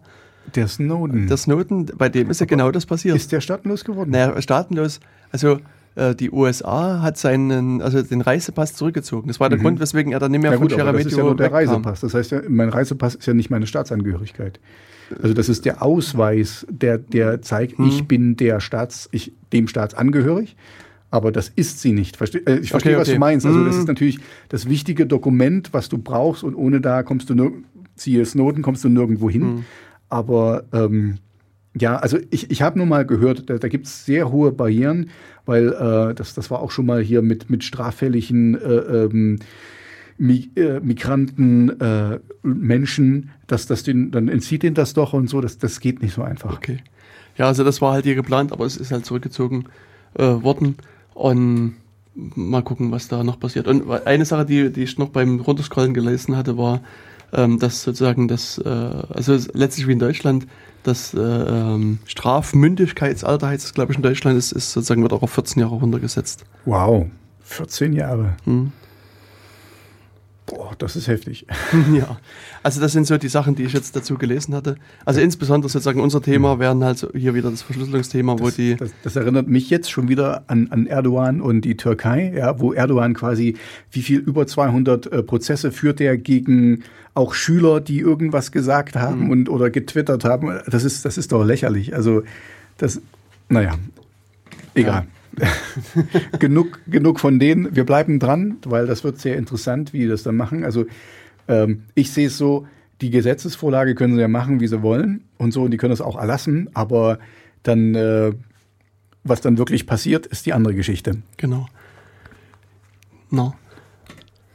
So, jetzt ist es aber auch so, wenn wir sozusagen den Blick von Russland wieder umbiegen Auf nach, die Heimat. auf die Heimat, äh, gab es ja eine Anhörung vor kurzem im NSE-Untersuchungsausschuss. Mhm. Also der tagt ja in regelmäßigen Abständen. Mhm. Und da war kürzlich da Herr Dr. Hans-Georg Maaßen eingeladen. Okay, ich glaube, ich habe das auch gehört, aber ich weiß jetzt nicht, auf was du hinaus willst. Ja. Seines Zeichens Präsident des Bundesamtes für Verfassungsschutz. Mhm. Und der hat so sinngemäß gesagt, ähm, dass er, ich glaube, nicht ausschließen kann, dass Snowden ein russischer Agent ist. Hat er sinngemäß gesagt? Ja. Okay, und, das, Und- ist, das ist der Grund, Snowden nicht aufzunehmen. Und äh, nee, das, das ging nicht- gar nicht um die Aufnahme, sondern so ein bisschen, also er hat dann so ein bisschen äh, impliziert, würde ich mal sagen, dass, dass vielleicht Snowden da irgendwie FSB oder GAU-Agent ist. Okay. Und naja. Und, ähm, und der Witz war eigentlich, dass, ähm, also Snowden selbst hat ja auch einen, einen Twitter-Account. Mhm. Und also Snowden, ähm, er twittert jetzt nicht so viel, also ist jetzt kein so ein, so der, jemand, der irgendwie 50, 100 Tweets am Tag raushaut. Und noch während der Sitzung, noch während der Anhörung, hat er einen, einen Tweet rausgehauen im perfekten Deutsch Mhm. und hat, äh, ich habe ihn jetzt leider hier nicht präsent, aber so sinngemäß stand drin, ich kann weder bestätigen noch verneinen, dass Dr. Maaßen ein russischer Agent ist. Das erinnert mich Also an, an, an unseren äh, äh, hier, äh, Minister. Ich könnte Ihnen die Wahrheit sagen, aber die würde Sie zu sehr verunsichern. Äh, sinngemäß, wie, ich weiß nicht mehr, wie er es gesagt hat, aber genau, das ist irgendwie so. Hm, Das hm, war, das war anlässlich des äh, Hannover-Spiels da. Mhm, genau. Genau. Ja. Also das, ja, das war auch so. Aber das war halt sozusagen eine, eine nette, nette Geschichte, die äh, sich da halt mit abgespielt hat, wo er das da äh, rausgehauen hat. Da musste ich doch sehr, sehr schmunzeln. Und vor allen Dingen, also er sonst schreibt er alles halt in, in Englisch. Und das war also aus meiner Sicht ein fehlerfreies Deutsch, was er da rausgehauen hat. Ähm, ja, ich scroll gerade durch, seinen. Ich, ich finde das Dings, generell eigentlich mit, mit es ist super witzig, dass Snowden ja in, in Russland äh, untergekommen ist, ja, also der, der, der, der Whistleblower. Und äh, an sich ähm, bin ich ein bisschen betrübt, dass, dass Deutschland den Arsch nicht in der Hose hat und gesagt hat, okay, wir nehmen den, ja, weil das war sehr wichtig, was er gemacht hat und so, aber da gibt's ja gerade, ähm, da könnte ich mich auch schon wieder aufregen, sorry, hat auch nichts mit unseren Insecurity zu tun, aber ähm, die Leute hier, die die ähm, die Bankenleaks äh, gemacht haben, die wurden, die wurden doch jetzt verurteilt. Ja, und da frage ich mich, was das soll. Das ist White-Collar-Crime. Ja, die Leute schöpfen da Millionen ab und die Leute, die das dann öffentlich machen und an die Öffentlichkeit gehen und das sagen, äh, die, die, werden, die werden verurteilt. Also Ja. die, die vollkommen falschen. Also die sind sicherlich auch irgendwie involviert und die haben etwas Illegales gemacht, aber doch eigentlich zum, zum Wohle vieler. Und das, das kann ich echt nicht verstehen. Das hat leider jetzt nichts mit, hier mit uns zu tun, aber ähm, das. Hm, Also ich denke, das sieht man auch, also es gibt dieses auch schöne plakative Beispiel, dass äh, die CIA hat ja äh, auch Leute gefoltert. Mhm. Und der die einzige Person, die im Rahmen dieses Folterprogramms verurteilt worden ist, ist der John Kir Kiriakou. Mhm. Und das ist der, der das Der der, den, der, den, der den, Whistle geblowt hat, sozusagen. du also das ist Schande. der, der sozusagen öffentlich bekannt gegeben hat. Aber dass- siehst du, das ist genau das, äh, die, wer, wer wird denn dann noch die Whistle blown? Na, das ist ja das Ziel. Hm. Also ich denke, das, Ja, ja, das will man klar. ja gerade. Also auch gerade Obama, Hm. Mr. Change. Ja, Mr. Change Ja. hier kann Guantanamo zumachen. Das ist Genau. äh, perfekt also gelungen. er hat ja in seiner gesamten äh, Präsidentschaftsgeschichte, also in den acht Jahren, mehr Leute wegen äh, Spionage, also es gibt in den USA den Espionageakt, äh, äh, angeklagt, als Mhm. alle Präsidenten vor ihm zusammen. Nicht schlecht, das muss man Also, erstmal hinkriegen. Genau. Und dafür hat er einen Friedensnobelpreis gekriegt. Na, oder? den hat er vorher schon gekriegt. Den hat er vorher schon gekriegt, okay. Genau, also äh, Berechtigt. ja. Also am 9. Juni hat äh, Snowden getwittert, ob Maaßen Agent des SVR oder FSB ist, kann derzeit nicht belegt werden. Mhm. Und das, äh, ja, es ist doch irgendwie, das fand ich doch sehr amüsant. Also das, äh, äh, ja, war schon ein recht lustiger Tweet, der auch recht gut gepasst hat. Maßen zu Ed Snowden. Es gibt False Flag Operations, habe nicht gesagt, dass es eine ist, aber man kann es Ja, nicht ja. ausschließen. Hm. Also es ist halt generell so, dass, dass also Maaßen ist ja auch ein Jurist und, äh, und wenn man so seine, seine Aussagen da liest, das ist schon also sehr fein wortgefeilt, was er da sagt. Also er, das ist schon, also er drückt sich halt nicht so profan aus wie wir, und, Mhm. und, äh, sondern äh, versucht ein paar Sachen anzudeuten, aber sie eben nicht zu sagen. Das ist, lässt Mhm, das Bild mhm. im Köpfen, Genau. Köpfen der Betrachter Äh, entstehen. Man kann, man kann keinen Strick aus seinen Worten drehen. genau. Ja, also das sollte bei der AfD anfangen. Oh, das ist was anderes. Gut, also und jedenfalls, ähm, äh, warum war ich eigentlich, achso, ja, äh, warum Wir sind, ich- jetzt, wir sind jetzt wieder in Deutschland. genau. Und, und dort gab es nämlich die schöne Meldung, die du, du rausgesucht hast. Genau, ähm, dass äh, das BMI, das Bundesministerium äh, fürs Innere oder Des Innern. des Innern, ähm, sucht Hacker. ähm, die wollen äh, die äh, quasi die, die Nachrichten besser knacken können. Also das war wirklich äh, die Meldung quasi aus dem Radio, ähm, dass, dass die Leute suchen, um ihre, um ihre Taskforce quasi, um, um besser die Polizei unterstützen zu können beim Knacken von, ähm, von Handys. Genau, was die, das BMI nämlich vorhat, ist eine neue Behörde zu gründen. Also nicht nur eine einfache Taskforce, sondern eine Behörde. Und es waren auch erschreckend viele Leute, die da eingestellt werden sollten. Also ähm, ich bilde mir ein, dass ich was von fast 400 Leuten gelesen hätte, die da bis äh, 2020 oder 2022 eingestellt werden sollen. Äh, ja, genau, 400 Mitarbeiter sollen bis 2022, also nächsten sechs Jahren, sollen eingestellt werden. Und das, äh, die Behörde heißt dann CITES. Mhm. CITES äh, steht für äh, Zentrale Stelle für Informationstechnik im Sicherheitsbereich. Mhm. Und, Was- ja, und also genau das, was, was du sozusagen angesprochen hast, soll die machen. Die sollen halt versuchen, äh, da Nachrichten zu entschlüsseln. Mhm. Und da, also ich will da jetzt sogar was Positives sagen. Hm. Das heißt nämlich, dass die Nachrichten gut verschlüsselt sind. Also das ist, das ist was Positives. Äh, da geht's um WhatsApp und äh, andere, andere ähm, Messenger. Und äh, wenn die verschlüsselt sind, die Verschlüsselung ist so gut, dass eben unsere Bundesbehörde da echt Probleme hat. Also positiv, keine Ahnung, wie lange das so bleibt, aber das ist ja immer so ein, ähm, so ein Race quasi, so ein Rennen, die, die Ein Arms Race. ein Arms Race, genau das ist es. Die, die, äh, die werden das dann knacken und dann gibt's wieder die nächste Verschlüsselung und blablabla. Und so, dann stellen sie nochmal 400 Leute ein und dann, äh, also die werden immer hinterherhinken. Also das ist, das ist was Positives. Hm. Und was die aber äh, machen sollen, das soll quasi so eine Art Serviceabteilung sein, so habe ich das verstanden. Also die sollen, diese- sollen quasi äh, äh, die, die Mittel und Methoden zur Verfügung stellen und die dann an, also mit BKA zusammenarbeiten, mit Verfassungsschutz Mhm, zusammenarbeiten und, und Zoll und, und äh, diversen anderen Diensten. und die dann quasi unterstützen äh, Okay. beim, beim Brechen. Und also sozusagen die Überschrift über dem Artikel war eigentlich eben, dass das eine Behörde ist zum Brechen von Nachrichten, also zum Brechen von Verschlüsselung. Mhm. Und, und so war auch sozusagen die äh, Art, Art, Artikel gehalten. Allerdings im Artikel ähm, habe ich was gelesen, was mich so ein bisschen auf eine andere Idee gebracht hat. Okay. Weil, also äh, die Behörden, also das ist auch wieder so ein Begriff, der aus dem Amerikanischen kommt, die haben, die haben Angst vor dem Going Dark. Dass sie Mhm. sozusagen nichts mehr Mhm. sehen. Und diese Redewendung hört man schon seit über 20 Jahren mittlerweile. Mhm. Seit irgendwie Es, wird so. immer, es wird immer wieder hell, keine Sorge. Ja, ja. Ähm, und, ähm, und wie gesagt, die äh, grundsätzliche Notation in dem Artikel, also die Grundidee war eigentlich, dass sie Verschlüsselung brechen wollen.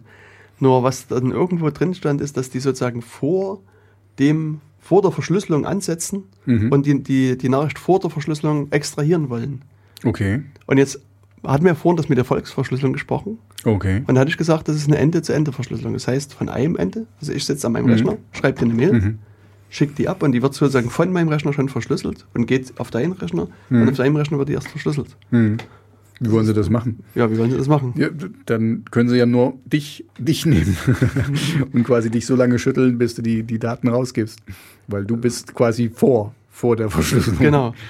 Ähm, naja, aber bevor, sozusagen, bevor die Verschlüsselung beginnt, schreibe ich halt die, die Nachricht im Klartext. Mhm. Und erst dann, also ich schreibe meine Mail und Mhm. dann drücke ich sozusagen auf Verschlüsseln oder Ja, oder du schickst sie und das Schickst wird dann sie und das wird im Hintergrund gemacht. Genau. das heißt, es gibt sozusagen einen Moment, wo die Nachricht unverschlüsselt ist. Genau, aber da, das- da bräuchtest du ja einen Trojaner, um das, also du, du müsstest ja, das sind wir Genau wieder beim das. Bundestrojaner. Okay. Und das ist sozusagen meine Vermutung, Ach, die ich jetzt sozusagen beim Mhm. Lesen zwischen den Zeilen so ein bisschen mitbekommen hatte, dass es gar nicht darum geht, ähm, oder nie primär darum geht, sozusagen die Verschlüsselung an sich zu brechen, Mhm. sondern eher so eine Art Trojaner zu entwickeln, den auf den, den Rechner zu spielen und dort sozusagen dann mitzulesen. okay. Also das, wie gesagt, das ist äh, nur ein, eine Vermutung anhand Aber- des Artikels. ja, ja, okay, das- aber es das- liegt für mich Mhm. zu nah und zu sehr auf der Hand. Ja, also ist natürlich, wäre eine wäre das Einfachste für die, da müssen sie sich überhaupt nicht mit dem Knacken da, aber das ist natürlich dann, äh, da sind wir dann wie in Russland, dann wären wir quasi komplett überwacht, äh, weil dann müsste quasi jeder gesetzestreuer Bürger den Trojaner haben und damit Zugang äh, zu seinen Daten geben. Das werden ja nur Terroristen überwacht. Ach so, ja, stimmt, ist ja nur Terroristen überwacht. Na, dann ist ja gut. Okay, nächstes Thema. Genau, abgehakt, fertig. Na, ja, ist ja gut. Und, und ich, mir fällt da immer ein, Frankreich hat äh, Datenspeicherung und die haben die meisten Anschläge bisher gehabt. Also das ist jetzt äh, leider ein, ein schlechter Rekord, aber ich will damit immer nur unterstreichen, das bringt überhaupt nichts. Die Leute müssen wissen, äh, auch bei einer Datenspeicherung musst du wissen, wo du hinguckst. Also das, das bringt ja nichts, wenn du, wenn du Otto Schmidt durchguckst ne? und dann ähm, ja. Also das ist auch sowas, was, was ich aus den verschiedenen Krimin kriminologischen Sachen rauslese, dass, ähm, dass du zwar hier Daten erheben kannst, noch und nöcher, Mhm. Aber letztlich, ähm, es gibt immer diesen schönen Vergleich mit diesem Heuhaufen, wo man die Nadel drin sucht. Mhm. Und was äh, letztlich hier gemacht wird, ist den Heuhaufen immer größer und größer und größer zu machen. Das heißt, es Mhm. wird eigentlich durch diesen ganzen Datenwust immer schwerer, die Nadel wirklich zu finden. Und, und wenn man sozusagen die kriminologischen Studien liest, ist es eben eher so, dass ähm, der, der, Person, der, der Polizist auf der Straße wirklich mitkriegt, was da los ist. Mhm. Und, und auch sozusagen der eher ein viel besser geeignetes Vorwarnsystem hat und viel mehr den Mhm. Hinweis kriegt, als man den jetzt durch irgendeine Überwachungsmaßnahme kriegen Der kann. kennt seinen Kiez, der kennt seine Leute und der hat das einfach, das, das ist einfach, das ist so ein, dieses typische Gefühl, also ist, die, Emotionen und die kann der Computer nicht. Da kannst du noch so viele Querverweise, also ich wollte jetzt noch, noch einbringen, die arbeiten ja dran, dass an Algorithmen, äh, dass sie dann eben nachweisen können oder, oder die Querverweise finden, okay, wenn du hier fünfmal da geklickt hast und so, das ist schon mehr verdächtig als da. Ähm, aber genau, es muss dann am Ende auch noch ein Mensch auswerten. Ja, das kann die Maschine auch nicht. Die kann dann, und was machen die mit False Positives? Ne? Also so wie jetzt hier, ähm, ich habe ein Interview gesehen von einem, der ähm, in Guantanamo war. Der, der, wurde, der wurde nicht mal äh, sich entschuldigt bei denen. Der war aus irgendeinem Grund wegen ein paar ver- verschiedenen Querverweisen da reingekommen. Vielleicht hat irgendwie, der hat mal ein Auto gekauft von irgendeinem, der dann später irgendwas gemacht hat. Ähm, ja, und wir, was willst du da machen?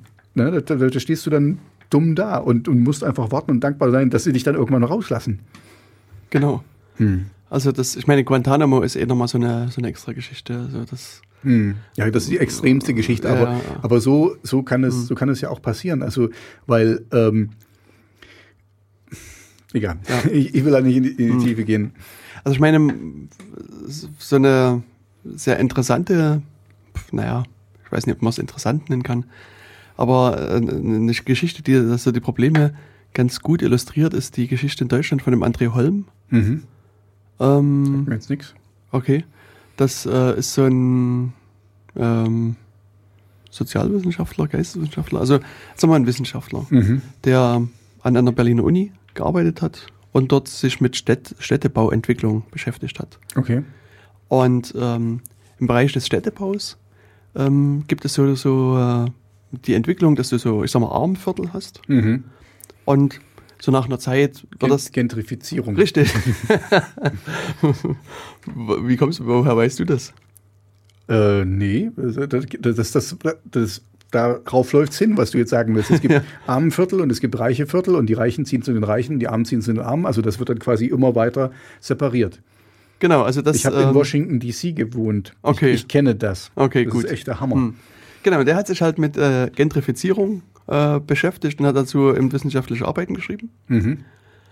Und ähm, ja, in Berlin gibt's halt, gibt's oder gab's, ich weiß gar- also mindestens gab es eine Gruppe, die Autos angezündet hat. Mhm. Also die haben vermutlich, also ich weiß nicht mehr genau, ich glaube sogar Bundeswehr, Polizei und auch vermutlich auch Ach ja, davon habe ich gehört. Ja. Also Die, die- die haben richtig, die haben das Ja, richtig im großen Stil genau, gemacht. Die, es war die sogenannte militante Gruppe Mhm. und die haben halt ähm, da Autos angezündet, haben Bekennerschreiben hinterlassen und ähm, haben sich dann halt auch sehr stark sozusagen über die sozialen Umstände ausgelassen und fanden halt eben die Gentrifizierung auch eine schlechte Sache. Mhm. Und Polizei ermittelte nun. Kann ich da kurz rein reinhaken? Ich will nur, aber die Gentrifizierung selber ist ja ist ja quasi äh, ein ein natürlicher Prozess. Das ist ja nicht das äh, gesteuert, also man kann das steuern. Äh, da sind wir jetzt hier dabei mit, ähm, dass die Gentrifizierung nicht passiert mit den neuen äh, Migranten, dass die äh, eingebunden werden in äh, bestehende ähm, Systeme, also dass, dass die quasi mit reinwachsen in unser, in unser Land und in unser Leben und nicht irgendwo weit weg äh, in, in äh, ganz entlegenen ähm, Flüchtlingsheimen wohnen müssen und dann halt nur in sich geschlossen in ihrer Gruppe sind. Ja, also ich, ich will damit nur sagen, Gentrifizierung passiert einfach ganz genau. Wir, wir ziehen, die jungen Familien ziehen dahin, wo es die besten Kindergartenplätze gibt. Die Älteren sehen, ziehen dahin, wo das Wetter immer schön ist und sie ihre Ruhe haben und wenig Verkehr. Verstehst du, das ist einfach nur so. Und, und die, die, die Highlife wollen, die ziehen halt in die Innenstadt und, und da. Also, das ist ein natürlicher Prozess. Das wollte ich nur, nur klarstellen, dass das eben nicht, dass es nicht gesteuerte Gentrifizierung ist. Das wollte ich auch nicht sagen. Okay, So. gut, gut. Das, Okay, dann haben wir uns vielleicht missverstanden. Also das, ähm, ja, jedenfalls ähm, war es nur so, dass, dass ähm, die Polizisten halt natürlich ermittelt haben zu dieser militanten Gruppe und haben halt geguckt, was ist denn eigentlich Gentrifizierung? Haben das bei Google eingegeben und fanden eine Forschungsarbeit von dem André Holm.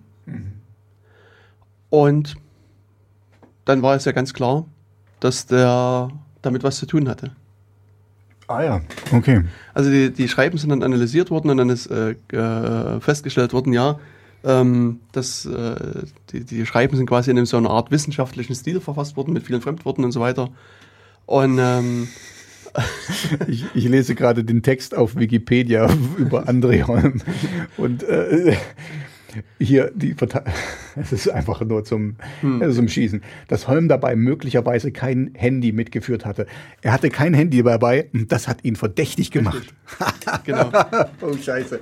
Wenn ich mal mein Handy vergesse zu Hause, passiert ab und zu, dann äh, bin ich verdächtig. Ach du Schande. Und ähm, also das, der Fall ist dann halt eben doch publik geworden. Also, ne, sagen wir, man muss so sagen, also wie gesagt, Polizei hat ermittelt und hat halt gesehen, okay, offensichtlich ist der André Holm der Kopf der militanten Gruppe. Das war also Na klar, weil der eindeutig. kennt sich am besten aus mit äh, Gentrifizierung und mit verschiedenen Genau. äh, Stadtplänen und so. Der weiß genau, wie man da reinkommt. Und dann ist genau das passiert, was du gerade gesagt hast, dass er nämlich auch mal ohne Handy irgendwo hingegangen ist. Mhm. Ähm, und das wurde halt dem gegen ihm zu Lasten gelegt. Also er verhält sich Wahnsinn. konspirativ. Mhm. Irgendwann gab es äh, ähm, Leute, die ihn persönlich überwacht haben, Mhm. also ähm, observiert haben, sagt man so schön. Und die haben es nie geschafft, denen zu folgen. Also Okay. sozusagen, und da wurde halt daraus konstru- konstruiert, er Ah, hat dass sich konspirativ ab, gehalten. Dass er die abgeschüttelt hat Genau, hat und die so wie in, abgeschüttelt wie in schönen hier äh, Noir äh, ähm. Ähm, ja, Hm. okay, na, perfekt. Und das ist halt sozusagen immer weiter und weiter gegangen. Die, die, also er ist halt mehr und mehr überwacht worden, eben durch Personen, durch Audioaufnahmen, Videoaufnahmen etc. etc. Bis dann irgendwann, ähm, ich glaube im Jahr 2007, äh, er dann verhaftet worden ist. Also dann kam dann halt ein großer Trupp von Polizisten mit, mit äh, Pistolen dann in die Wohnung gestürmt früh und hat ihn dann verhaftet. Und Mhm. ich meine, man muss auch wissen, dass äh, er halt in einer Familie lebt und ähm, natürlich Kinder hatte und so weiter. Und das ist halt, also auch für die Kinder, also ich, Mhm. auch sicherlich kein, kein, also für niemanden eigentlich ein schönes Erlebnis. Und ist dann halt erstmal ins Gefängnis gekommen und erst äh, äh, so nach und nach äh, hat er sich dann wieder sozusagen, äh, ist er dann, äh, nee, nach und nach, aber er ist dann nach einer, einiger Zeit freigekommen, Mhm. weil eben das Gericht gesagt hat, also die, die Gründe für die Verhaftung Mhm. sind nicht ausreichend. Mhm. Ähm, und ähm, dann hat er dann irgendwann auch wirklich, also eine, ich weiß gar nicht, ob er wirklich angesprochen, also richtig angeklagt. Also es gab, glaube ich, kein Gerichtsverfahren, in dem zufolge ist auch nicht freigesprochen worden. Mhm. Aber auf jeden Fall sind diese ganzen Vorwürfe dann fallen lassen worden und er ist jetzt wieder Wissenschaftler. Aber also bei ihm war es auch so, dass sich sehr viele Leute für ihn eingesetzt haben. Mhm. Er war halt schon sein, seinerzeit ein recht bekannter Wissenschaftler und ähm, sehr viele Leute haben sich eingesetzt und äh, seine Partnerin hatte geblockt, hat quasi Mhm. dann auch da Öffentlichkeit verschafft. Und also das hat, denke ich, dem ganzen Verfahren auch geholfen. Aber ähm, auch hier ist es so, dass, dass es an sich nie wirklich einen, einen belastbaren Mhm. Grund gibt. Und das ist in Deutschland gewesen. Und das ist in Deutschland und gewesen. Das, und mit den unseren Gesetzen, die wir hier haben, Hm. ja, da brauchen wir gar nicht von, von Russland reden. Ja, ja. Und das ist, das ist echt der Hammer. Also das äh, darf man gar nicht so drüber nachdenken. Genau, also das, das Also immer Handy dabei haben, immer Akku geladen, immer, immer präsent sein, sonst konspirativ. und ich muss ja sagen, also wir treffen uns ja auch hin und wieder mal zum Mittagessen. Mhm. Also Tobias und ich. Man glaubt es kaum. Und Jetzt hast du das gesagt. Scheiße. ähm, ich schneide es dann wieder raus. Mhm. Und, und letztlich, also unsere Kommunikation läuft auch nur so, dass wir sagen, wollen wir uns jetzt zum Mittagessen treffen, treffen? Ja, übliche Zeit, okay, fertig. Mhm. Genau. Ich, sitz, ich sitze da, wo ich immer sitze. Genau. Und, und das ist halt also bei ihm auch der Fall gewesen und das ist ihm auch zur Last gelegt worden. Das ist konspiratives Verhalten. Und also er hat dann auch später so in Interviews gesagt, dass er, als er dann äh, seine, seine Akten kannte Hm. und wusste, dass das sozusagen konspirativ war, das war eine Sache, die er geändert hat, dass er dann später bei Mittagsessensverabredung explizit gesagt hat, wir treffen uns um 12.38 Uhr an Straße XY, Hausnummer so und so, ich bin der mit der roten, also so wirklich so möglichst Mhm. Okay, explizit okay. äh, das Ganze geäußert hat. Und ein Smiley für den Geheimdienst. Ja, ja, genau. Und äh, also das äh, ändert natürlich auch so ein bisschen das, das Mhm. eigene Verhalten, wenn du dann, dann weißt, dass du überwacht wirst. Und Ich habe, also gut, das ist jetzt eine andere Geschichte, aber ich habe mein Verhalten geändert. Ich habe früher viel äh, MP3 äh, gehört und bin gelaufen, so wie das heute so ganz normal ist, die meisten das machen, bis ich mal überfallen wurde. ach, weil du es nie gehört hast. mit Messer am Hals. Oh. Und na, ich habe nicht gleich reagieren können, weil ich ihn nicht gehört habe. Und seitdem trage ich keine MP3-Player mehr, also außen mehr. Okay. Das, äh, Mhm. ja, ist, ich glaube, der ist auch, der ist geheilt. Mhm. Wenn, wenn dir sowas passiert, dann, äh, Ja. dann überdenkst du einiges. Aber auf jeden Fall ist der Fall auch sozusagen auch mit Blick auf diese ganzen aktuellen Entwicklungen, was so Antiterrorgesetz und diese CITES-Behörde etc. Hm. betrifft, recht interessant, das auch mal zu lesen und da nochmal wirklich zu reflektieren. Das, das, das ist genau mein Punkt, was ich vorhin gesagt habe. Dass, äh, es mag ja alles seine Rechtfertigung haben und auch gar nicht so äh, und au- auch gut gedacht sein, aber es kann so schnell nach hinten losgehen, ja, wenn du dann nur irgendwas machst. Das, das hatte ich schon bei einer unserer vorherigen Sendung gesagt. Die Gesetze müssen sich nur ändern und das, was du vorher gemacht hast, ist dann plötzlich nicht mehr legal oder oder keine Ahnung.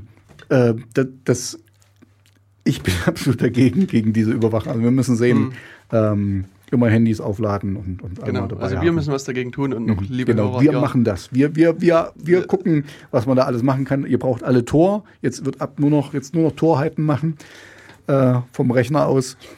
Genau, also ja, nicht nur technisch, sondern was aus meiner Sicht extrem wichtig ist, dass man eben nicht nur auf der technischen Seite agiert, sondern auch wirklich zu den Leuten hingeht, also zu eurem Abgeordneten vor Ort Mhm. ins Büro geht und sagt, hey, mir gefällt es nicht, was ihr da macht und das ist, das ist zu invasiv und denkt drüber nach und versucht euch eben auch da ordentliche. Argumente bereitzulegen. Also ich denke, wenn mehr und mehr Leute hingehen und, und da ihren Unmut äußern, dann ändern auch die, die äh, Leute eventuell ihre Meinung. Zumindest haben die mal was anderes gehört und nicht nur sozusagen kriegen dieses das, Mhm. das von der einen Seite da reingeströmt. Mhm.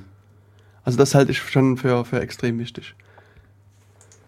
Genau, die CITES-Behörde. Also wie gesagt, das ist äh, das, was ich gerade sagte mit dem Trojaner, ist aus meiner Sicht natürlich jetzt erstmal Spekulation. Mhm. Aber als ich den Artikel gelesen habe, war das für mich irgendwie so, hat es so geklingelt. Es, es, geht, es, geht klang ja, einfach es würde so. ja gar nicht anders gehen. Wo, Hm. Irgendwo müssen sie ja ansetzen. Also sie könnten sicherlich irgendwas an dem Server haben, aber dann ist es schon, dann, Ist schon sind, zu spät. dann sind sie mittendrin, genau. Genau. Und gerade so die Verschlüs also die modernen Verschlüsselungsalgorithmen sind so sicher, würde ich sagen. Also zumindest das, was man weiß, dass die da gar keine Chance haben, das irgendwie zu brechen. Also Mhm. da müssten sie sich einen, einen riesen Rechnerpark anschaffen. Also im Grunde Mhm. genommen bräuchten sie da zwei Mitarbeiter als Systemadministratoren.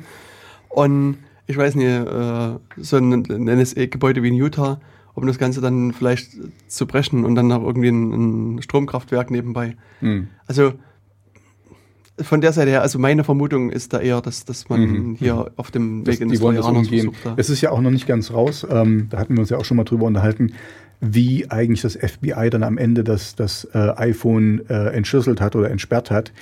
Ähm, wir Mhm. vermuten, die haben irgendwo das Passwort gefunden oder irgendwas gemacht, äh, dass sie nicht wirklich das, ähm, die, die, die Kryptographie gehackt haben, also dass, dass sie wirklich per, per brutaler Gewalt da reingegangen sind, sondern dass sie eben irgendwas gefunden haben.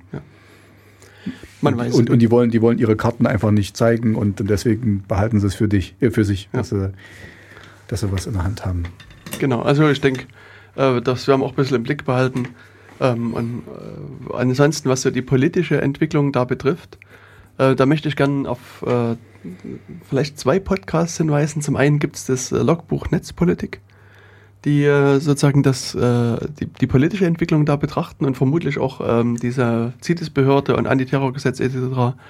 mit betrachten werden. Und zum anderen äh, hatte ich schon in der Vergangenheit auf die Lage der Nation verwiesen. Mhm. Das ist halt auch ein Podcast, die auch sehr breit gefächert Themen besprechen und zum Teil halt auch so netzpolitische Themen mit ansprechen. Da könnte es eventuell auch eine Rolle mitspielen. Also beide sind aus meiner Sicht unbeschränkt hörenswert.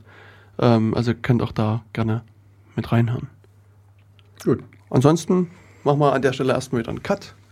Ähm, überlegen uns, was wir Was ein an schönes Lied. Äh. Musik Da hören. ist noch, ich hätte jetzt beinahe falsch gelesen, äh, weil wir gerade von Russisch, äh, das russische Scharfschützengewehr hieß Dragunov und wir haben hier Draganov. Mhm. Draganov Vesgada Genau, Genau, das, das Lied werden wir dann mal spielen. Das klingt doch sehr gut. Draganov. Trage Beyond Borders of Inspiration heißt das. Beyond Borders of Inspiration. Und was ist das, äh, was steht da? Draganov äh, war jetzt Les Love Nee, ich, wollte, ich wollte Inspiration, Ach so. äh, Background Musik. Inspirational Background. Advertising. Vielleicht haben wir jetzt unseren neuen Jingle gefunden. Also hört es euch mal an und dann, wenn es euch gefällt, sagt Bescheid. Okay, tschüss. Ciao. Bis gleich. Bis gesagt. gleich. Ja.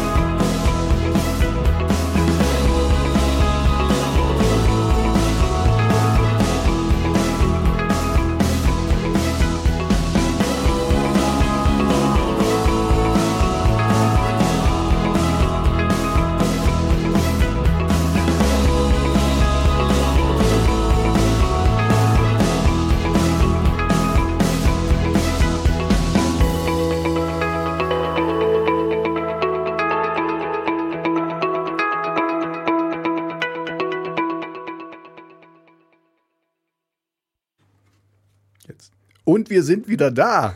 Ja, wir lernen das noch.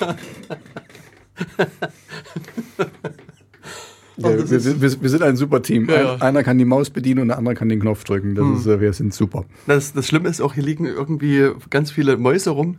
Und ich habe also grundsätzlich immer die falsche Maus für den falschen Rechner in der Hand. Also, naja, aber ähm, das wird noch. Also, ich stelle fest, eine Aufzeichnung zu machen ist wesentlich schwieriger als live zu senden. Das stimmt. Ja, wir sollten live senden. Das Genau. ist eine gute Idee. Aber da hast du keine Zeit, oder? Wie war das? Oder hättest du jetzt Zeit? Ich hätte jetzt Zeit. Also wenn wir es jetzt live machen würden, Also sozusagen donnerstags 16 Uhr. Donnerstag würde auch gehen. Müssen wir Müssen wir, mal, wir, wir werden drüber reden. Dann Genau. wird es uns live geben. Und dann können auch Anrufer genommen werden. Genau, dann boah, boah, dann können wir Gewinnspiele. Dann werden wir gesponsert von Vita. Cola vielleicht. Na, wow. keine Werbung. Keine Werbung. Entschuldigung. Wir müssen, Piep. Genau, wir müssen das dann immer auspiepen. Also wir werden gesponsert und, und bei, wenn Werbung kommt, wird die rausgepiept. Genau. Sehr schön. Gut, na dann lass uns mal weitergehen. Wir haben gar nicht mehr so viel Zeit. Das stimmt. Und wir Ähm. haben noch irgendwie, ich, wei- ich habe jetzt mal durchnummerieren müssen, aber wir haben irgendwie jetzt drei Themen besprochen von, Von Äh, fünf 10 oder 15 sechs, ja, also fünf oder sechs kommen noch, ja. Okay, dann, dann erzähl mir doch mal bitte was über dem Ethereum-Hack. mache ich doch gerne. Danke. Ähm, hast du schon mal was gehört ich habe schon mal einiges gehört. von Geld? Geld, ja, von Geld habe ich schon gehört. Hast du schon was von elektronischem Geld gehört? Ja, das ist das, was bei mir äh, auf meinem Konto rumliegt. Genau. Das ist richtig. Also das ist, ähm, ja. Und es gibt sowas, was es wird üblicherweise als elektronische Währung bezeichnet. Mhm. Du meinst doch nicht etwa Bitcoin? Keine Werbung. Ne, ist ja keine Werbung. Hm. Ja, genau. Also Bitcoin meine ich, genau. Und ähm, ähm, ja, Bitcoin ist so eine Form von, von elektronischer äh, Währung. Hm. Wie kann man das am besten? Ich finde das eigentlich ziemlich cool. Also ich, ich bin immer noch überrascht, dass es wirklich funktioniert und dass es angenommen wird. Und äh, Bitcoin, ja, also für mich, ich kann es ja mal versuchen zu beschreiben, es ist wirklich Bitcoins werden gemeint, also die werden quasi aus dem äh, aus Aus dem Nichts geschaffen? aus dem Nichts geschaffen, ja. Und ähm, man, und das kann man auch zu Hause auf seinen Rechner machen, aber das wird man nicht ganz schaffen. Ähm, also mitzuhalten mit den, mit den großen Bitcoin-Minenarbeitern, weil, äh, also es muss, ich erkläre es mal so, wie ich es verstanden Ja, habe, du musst irgendein Algorithmus oder irgendein Programm, du musst eine, ähm, jetzt komme ich nicht mehr drauf, äh, du musst eine Gleichung lösen und dann bekommst du eine, eine Zahl oder ein, äh, ein Ergebnis und das ist dann der Bitcoin. So, ich, So, so ungefähr er- stimmt's, ja. Erklär du mal lieber. Ja, ich, ich, aber es, nee, es haut schon hin, dass, also, dass äh, ja, Währung geschaffen wird, indem man hier wirklich so einen Algorithmus berechnet, also eine Formel letztlich berechnet. Und Mhm. der Witz ist hier, dass du ungefähr das Ergebnis der Formel hast und Mhm. du, du weißt, wie die Formel aussieht und musst jetzt sozusagen die Unbekannten in die Formel einsetzen Mhm. und so lange an diesen Unbekannten drehen, bis das Ergebnis halt äh, dann hinkommt. Also, also das, du, du bist quasi schon, du, du fängst mit dem Ende an. Du willst das Ende ist bekannt. du willst das Ende Mhm. haben und du, ah, jetzt Also sagen wir so, ich das. man, wie gesagt, es steckt ein bisschen mehr Mathematik drin, aber man könnte sagen, ich will eine Zahl rausbekommen, die größer als 9000 ist. Mhm. Das ist sozusagen die Vorgabe, die Formel ist da. Und jetzt musst du sozusagen in die, in die Formel, äh, also die, die verschiedenen Parameter einsetzen. Mhm. Und äh, vielleicht schaffst du es dann irgendwann, dass wirklich eine Zahl über 9000 rauskommt. Und wenn du das geschafft hast, dann hast du sozusagen neue Bitcoins gemeint, Mhm. ge erschaffen. Mhm. Und in dem Falle kriegst du momentan als, als Lohn 25 Bitcoin dann gut geschrieben auf dein Mhm. Bitcoin-Konto. Also, ist- ist wie gesagt, das ist ein bisschen vereinfacht, aber Mhm. so von, von der Idee her ist es so. Mhm. Aber also jetzt äh, an die Hörer da draußen, ihr braucht nicht anzufangen mit euren kleinen Computern. Ähm, ihr müsst einfach mal auf YouTube schauen. Da gibt's äh, professionelle Mining Corporations, die, äh, die haben richtige, ähm, ja, wie heißt das, Serverfarmen, die das, die das für die machen. Da, da braucht ihr nicht mitzuhalten. Das ist, äh, das ist vorbei, der, der Rush, der Gold Rush, der Bitcoin Rush. Ja, das stimmt. Also ich meine, man kann sich natürlich einfach so eine, so eine Bitcoin-Mining-Software einfach kaufen und, ähm, und dann versuchen das halt zu meinen. Also wie gesagt, mit seinem normalen Rechner äh, funktioniert das natürlich. Also theoretisch schon. Also Mhm. Theoretisch schon, aber du musst es halt quasi Tag Jahre- und Nacht für, Ja, für mehrere für- Jahre anlassen. Mm, Genau. Also deswegen äh, gibt es halt so Spezialsoftware. Äh, also es gibt jetzt halt wirklich sozusagen als äh, unter dem Stichwort Mining Software, äh, Mining Hardware, Spezialhardware. Mhm. Stimmt, stimmt, das habe ich auch schon gelesen hier. ähm, mit dem dann äh, das Ganze gekauft werden soll. Jetzt ist irgendwie, jetzt dreht hier draußen gerade einer durch und klingelt wie ein, wie ein Wilder. Hörst du das? Ja, ist, ich, ich wundere mich. Ist es wirklich schon draußen, ja? Hm. Und ja, wie gesagt, du kriegst 25 äh, äh, Bitcoin momentan gut geschrieben. Und jetzt können wir uns mal angucken, wie, äh, wie der Bitcoin-Preis im Moment ist. schlecht. Und da weißt du ungefähr, was du dann Ein überwiesen Bitcoin kriegst. 9700. Was? Nee, äh, 900, 974 Euro. nee. Äh, fast. 1,7 Bitcoin wurden hier 1,7. gehandelt. So, ah, Also der Preis hier, der hier gerade äh, ausgehandelt wurde, war, sind hier 573. Ah, okay, Entschuldigung, ich habe ich hab in die falsche Spalte geguckt. 573 Bit, äh, Euro für einen Bitcoin. Genau. Also, äh, Mit 25 ist das nicht verkehrt, ne? Da kann man einiges machen. Genau. Und ähm, also es, das letzte Mal, als ich nach, diesen, nach dieser Bitcoin-Hardware geguckt habe, kostet die irgendwas zwischen 1000 und 2000 Euro. So ein, so ein Miner, so eine Mining-Software. Mhm. Ich habe vor kurzem gesehen, äh, irgend so ein, so ein Student hat mal, wo Bitcoin angefangen hat, das war ja früher, hat das die, war das kaum Wert gehabt Genau. und hat da einfach mal ein paar gekauft und hat dann festgestellt, er hat irgendwie über 100.000 äh, ähm, Euro oder Dollar gehabt ähm, mit, mit einem Schlag in Ja. Bitcoin. Hm. Na, ich weiß noch, als ich so, äh, so gehört habe von Bitcoin, äh, da gab so es einen so einen, äh, Politiker von der Piratenpartei. Ich nee, es war nicht Peter Sünde, sondern es war, war ja, fällt mir nicht ein. Und der hat damals gesagt, er findet Bitcoin total überragend, überzeugend und er transferiert quasi sein gesamtes Vermögen in Bitcoin.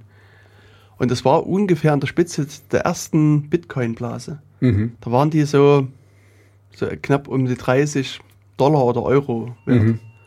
Und, und dann brach das ein und ging, ich glaube, wieder bis runter auf 10 oder sowas. Und dann dachte ich auch, Mann, Mann, Mann, der Arme hat jetzt irgendwie eine Hälfte oder ein Drittel seines, nur noch von seinem Vermögen übrig. Und das ist ja irgendwie äh, äh, sehr, sehr traurig. Und ich meine, heute steht es fast beim 20-fachen Wert von damals. Mhm. Also, Also wenn er, durch, wenn er sagen, durchgehalten hat, dann ist er, dann ist er Millionär. na gut, ich weiß nicht, wie viel er gehabt hat. er Ja, zehn- okay, das ist, ja, wissen wir nicht, aber Hm. er ist besser, er steht besser da als damals. Genau, auf jeden Fall. Also das äh, war schon, schon überraschend, dass sich das halt so entwickelt hat.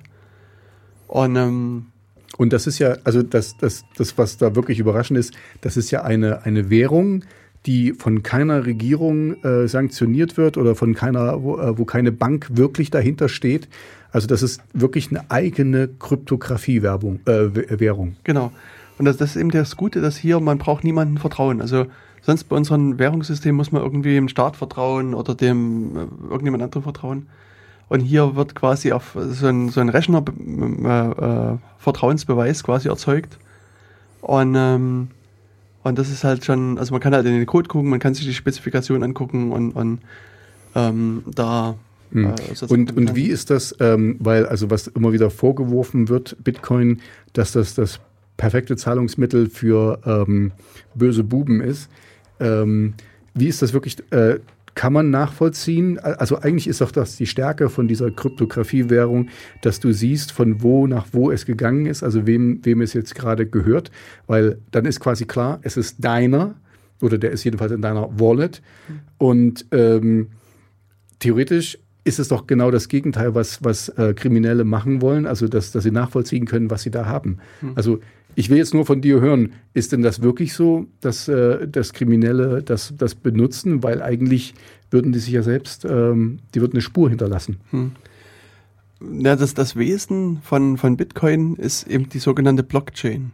Und das ist mittlerweile auch so zum Buzzword Mhm. Kannst du das mal kurz erklären, Blockchain? Ähm, und das hängt wieder mit dem Mining zusammen. Also das Mining haben wir vor uns nie sozusagen hundertprozentig korrekt erklärt. Mhm. Also es wird sozusagen bei dem Mining nicht nur einfach ein, ein, ein Geldwert geschaffen, Mhm. sondern du bestätigst sozusagen mit deiner Transaktion die Vortransaktion. Also du verknüpfst sozusagen die, die vorhergehende Mhm. Transaktion mit der aktuellen Das, das heißt, Transaktion und, die, dieses Bitcoin, also ich stelle mir das jetzt so als, als Algorithmus, als Gleichung, Mhm. als irgendwas vor, also eine Zahlenkette, die wird quasi immer länger. Je, Genau. Mhm. je länger ich, also wenn ich diese dir dann gebe, dann kommt noch ein paar Nullen dran und dann gibst du das jemand anders, da kommen noch ein paar Nullen dran Ja. oder Zahlen halt. Also man kann sich das vielleicht vorstellen wie so einen großen Güterzug, der jetzt keine Lokomotive hat. Das ist halt sozusagen, da hinkt der Vergleich wieder, aber sozusagen es gibt einen Waggon und in dem Waggon sind unter Umständen verschiedene Transaktionen drin. Da steht da drin, also äh, sozusagen Konto X hat an Konto Y so und so viel Bitcoin übertragen und Konto Z an Konto äh, Alpha und so weiter und so weiter. Und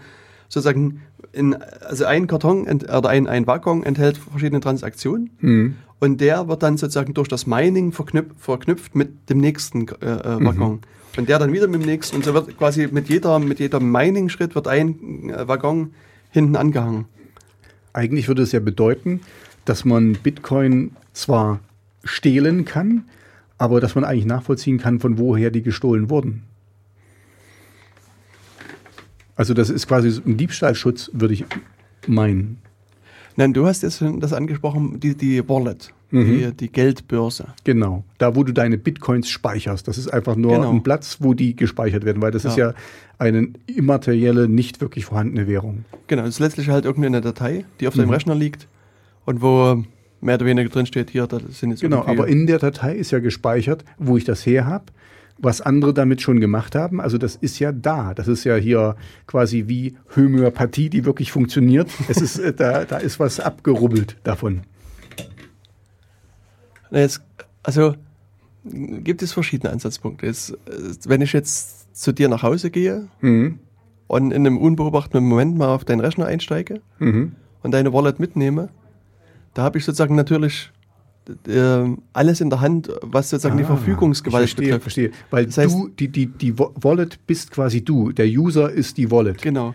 das Ah, heißt, ich kann dann okay, sozusagen okay. Mhm. in dein, in dein Portemonnaie sozusagen reingreifen und einfach das, das Geld von deinem Konto, ich kann einfach sozusagen deine Anweisung machen und sagen, hier, überweise den, den, den, Inhalt der Wallet von Konto X auf Konto Y. Konto Y gehört dann mir. Mhm. Und Könnte man aber trotzdem noch nachvollziehen, dass das von X zu Y gegangen ist. Genau. Ähm, und äh, wa- was das die ganze Sache jetzt erleichtert und auch in der Vergangenheit erleichtert hat, ist, dass du deine Wallet auch nicht nur lokal auf dem Rechner haben kannst, sondern man könnte sagen in der Cloud. Nein. Also es gab quasi, also, Da, da, steht, da, da steckt das Wort Cloud schon drin. ja genau, und die Wallet wird geklaut. Nee, und das ist also, es gibt also so, so Dienstleistungsanbieter, wo du dir eine Wallet anlegen kannst und da quasi dein Geld verwalten kannst. Und da ist es in der Vergangenheit immer wieder passiert, dass Leute eingebrochen sind in, diese, in den Server und haben die Wallets halt mitgenommen und haben dann das Geld äh, sich dann ausgezahlt sozusagen. Und ich meine, grundsätzlich ist es natürlich so, dass, natürlich so, dass jede Transaktion äh, äh, gespeichert ist. Mhm. Ähm, es ist aber so, dass das mit dem Konto zunächst erstmal kein Name verbunden ist. Mhm. Also du kriegst das der, deine Bitcoin-Adresse, du kriegst am Anfang so eine, so eine Adresse und das ist einfach so eine wilde Kombination aus Zahlen und Buchstaben. Mhm. Und solange du äh, dich also sozusagen innerhalb des Universums bewegst und sozusagen ähm, das, das Geld wieder an andere Bitcoin-Adressen überträgst und von dort vielleicht äh, Waren beziehst, die du auch wieder auf elektronischen Weg dir zuschicken lassen kannst, kannst du aus meiner Sicht relativ gut deine Anonymität wahren. Mhm. Aber sobald jetzt jemand anfängt und sich wirklich äh, Waren zuschicken lässt, die, wo, man, wo man eine physische Adresse braucht Mhm. und der dort ein bisschen nachlässig ist, also wenn du jetzt wirklich an deine Heimatadresse schickst und Mhm. nicht an irgendeine Fake-Adresse, dann äh, trittst du raus aus der Anonymität und dann kann man halt auch jede Transaktion nachvollziehen. Also man kann dann sagen, okay, der hat nicht nur sozusagen das Geld von dem geklaut, sondern auch von dem, dem und dem. Mhm. Also dann kannst du sozusagen, Okay, aber das würde heißen, dass diese, diese Werte, die ich mir da kaufen kann, das sind dann Computerprogramme oder irgendwas, also irgendwas, was übers Netz geschickt werden kann. also das, das generische Beispiel bei Bitcoin sind Alpaka-Socken. Alpaka-Socken, okay. Also ich glaube, das ist... ja, aber das ist ja, das ist ja dann schon extern. Ja, also, äh, also- das hatte ich jetzt, das wollte ich jetzt nur äh, klarifizieren, um, um was es da geht. Also, Also du kannst mit Bitcoin letztlich alles bezahlen. mhm, ja, das weiß ich. Aber ich, ich wollte jetzt nur wissen, mit dieser Anonymität, Hm. sobald du Alpaka-Socken äh, dir bestellst, gehst du ja raus aus dem Netz in, in, die, in die echte physische Welt und bekommst dann was. Genau, das ist das, was ich sagte. Also wenn du sozusagen diese Socken bestellst Mhm. und die dir zu dir nach Hause an deine echte Adresse liefern lässt, Mhm. dann Bist du raus. bist du raus. Mhm. Oder auch wenn, wenn, das, wenn, das, wenn irgendeine andere Information damit verknüpft ist, die sich mit deiner realen Identität verbindet, bist du halt sozusagen raus. Okay. Ein Aber, besonderes Risiko ist natürlich bei, bei richtiger Warenlieferung von physischen Waren an deine echte Adresse. aber dann, dann würde es ja heißen, also jetzt nur der Umkehrschluss, dass du nur sicher bist, wenn du in deinem Universum da drin bleibst äh, und dann halt dir, keine Ahnung, ähm, Streaming-Angebote kaufst oder irgendwas, ja. Oder da gibt's ja hier so Pornoseiten, wo du dann sagst, okay, hier ähm, kriegst dann Access für so und so und kannst das eben damit bezahlen. Zum Beispiel äh, Pornhub. Mhm. Pornhub zum Beispiel. Ja, machen wir gleich mal Werbung. Genau, machen wir ein bisschen Werbung, weil, also fällt mir nur gerade ein, wir waren ja vorhin schon beim Brexit Mhm. und irgendjemand hat diese Rede von diesem, ich glaube, entweder Boris Johnson oder der, Mhm. ich glaube, muss Boris Johnson gewesen sein, der irgendwie gesagt hat, ey, super Mhm. Brexit und so weiter. Und hat das irgendwie hochgeladen mit irgendwie Blond Young Bands Cruise 15 Million People oder sowas. also, also kann man okay, da sozusagen so, verstehe. so, sowas auch bei, bei so einer Seite angucken. Aber in der Tat, also, äh, Genau, da kannst, deswegen guckt euch das an und, und kauft das- euch ein Abo. Nee, nee, aber das, ähm, äh, also wenn du sozusagen solche Güter kaufst, wo du Mhm. jetzt keine direkte Verbindung zu einer Identität hast, dann kannst du wirklich äh, Weil anonym dann, dann bleiben. könntest du ja deine, deine IP-Adresse quasi noch verschlüsseln oder eben äh, vertauschen mit Tor oder so. Äh, und da könntest du, da könntest, okay, das habe ich jetzt verstanden. Aber sobald du quasi das Geld äh, von deinem von deiner Wallet rausholst, wie auch immer, ja, du kannst es ja auch abbuchen, du kannst es ja auch auf ein, auf ein Konto dir buchen lassen, äh, so wie bei PayPal oder so. Ähm, okay, das habe ich dann, jetzt ist verstanden. es, dann ist es Hm. vorbei mit Anonymität. Und dann ist, also wa- was ich jetzt noch nicht ganz verstanden habe, muss ich zugeben, äh, diese, diese Blockchain, ja, ähm, dass, dass man dann trotzdem nicht nachvollziehen kann. Also für einen Moment wird doch dann gespeichert in meiner Wallet, das ist meins. Ja. Und ähm, also ich versuche jetzt gerade, wie, wie man nachvollziehen könnte, dass jemand das geklaut hat, der das, der das gar nicht hätte haben sollen. Ja, also ich kann doch, wenn ich jetzt, nur jetzt mein, mein Verständnis, ich kaufe mir einen Bitcoin, dann kriege ich den in, ähm, äh, ich bezahle den, das mache ich ja mit physischem Geld, also quasi äh, von meinem Bank, äh, von meiner Bank und kriege den dann in meine Wallet. So, dann ist der bei mir. Dann ist es meine Wallet damit verknüpft, ja, und der weiß, ich komme von dem Händler und bin jetzt bei dir.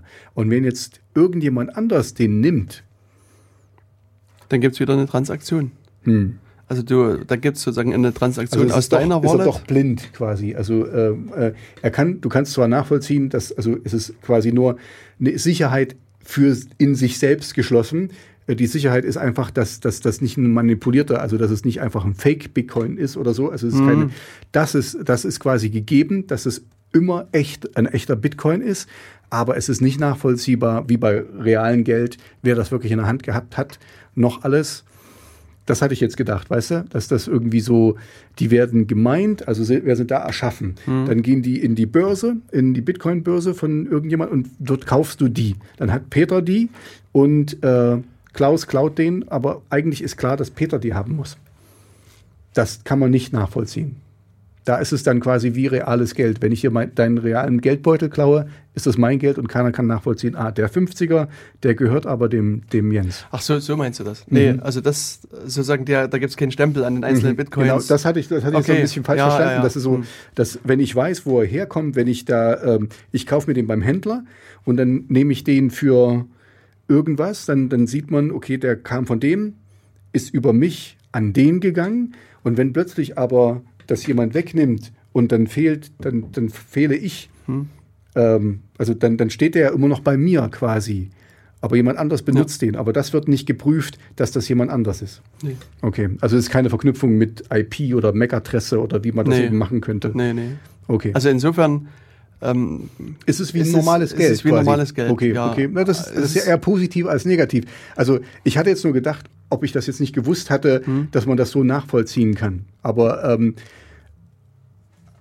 das ist jetzt negativ, aber eigentlich ist es positiv, dass man es nicht nachvollziehen kann. Es ist wie richtiges Geld. Hm. In etwa.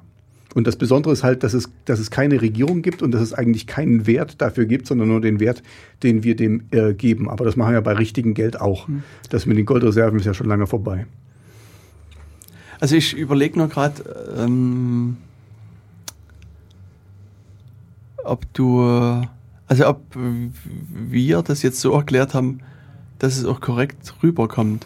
Okay. Weil, also es ist schon so, dass die, die Bitcoins, Mhm. jetzt äh, die einzelne, die einzelne Bitcoin keinen Stempel irgendwo hat. Mhm. Aber jede Transaktion wird aufgezeichnet. Mhm. Also wenn jetzt Person X das Mhm. meint, Mhm. ist sozusagen das Geld in seiner Wallet oder in seinem, Mhm. seinem Konto dann ist, drin. Und sobald ähm, er das sozusagen irgendwohin überweist, ähm, entsteht sozusagen äh, so eine, so eine Nachvollziehbarkeit. Also man kann, ähm, wenn du sozusagen die Bitcoin-Adresse weißt, kannst du alle Transaktionen, die diese eine Bitcoin-Adresse gemacht hat, nachvollziehen. Ah, okay, also doch. Das- könnte, ich, könnte ich dann quasi, also das ist Hm? genau meine Frage gewesen. Wenn ich Okay. dann quasi sehe, ähm, sagen wir mal, ich habe äh, mir jetzt die Alpaka-Socken gekauft Hm. ne, und habe dafür das Geld ausgegeben und dieses ist dann weitergegeben worden zu ähm, Videobuster und dann zu Netflix und da da da. Könnte ich dann quasi, das Also das, nicht das geht sehen. nicht mehr, sondern du, du siehst sozusagen, dass das dein Geld ist an eine Bitcoin-Adresse geflossen. Mhm.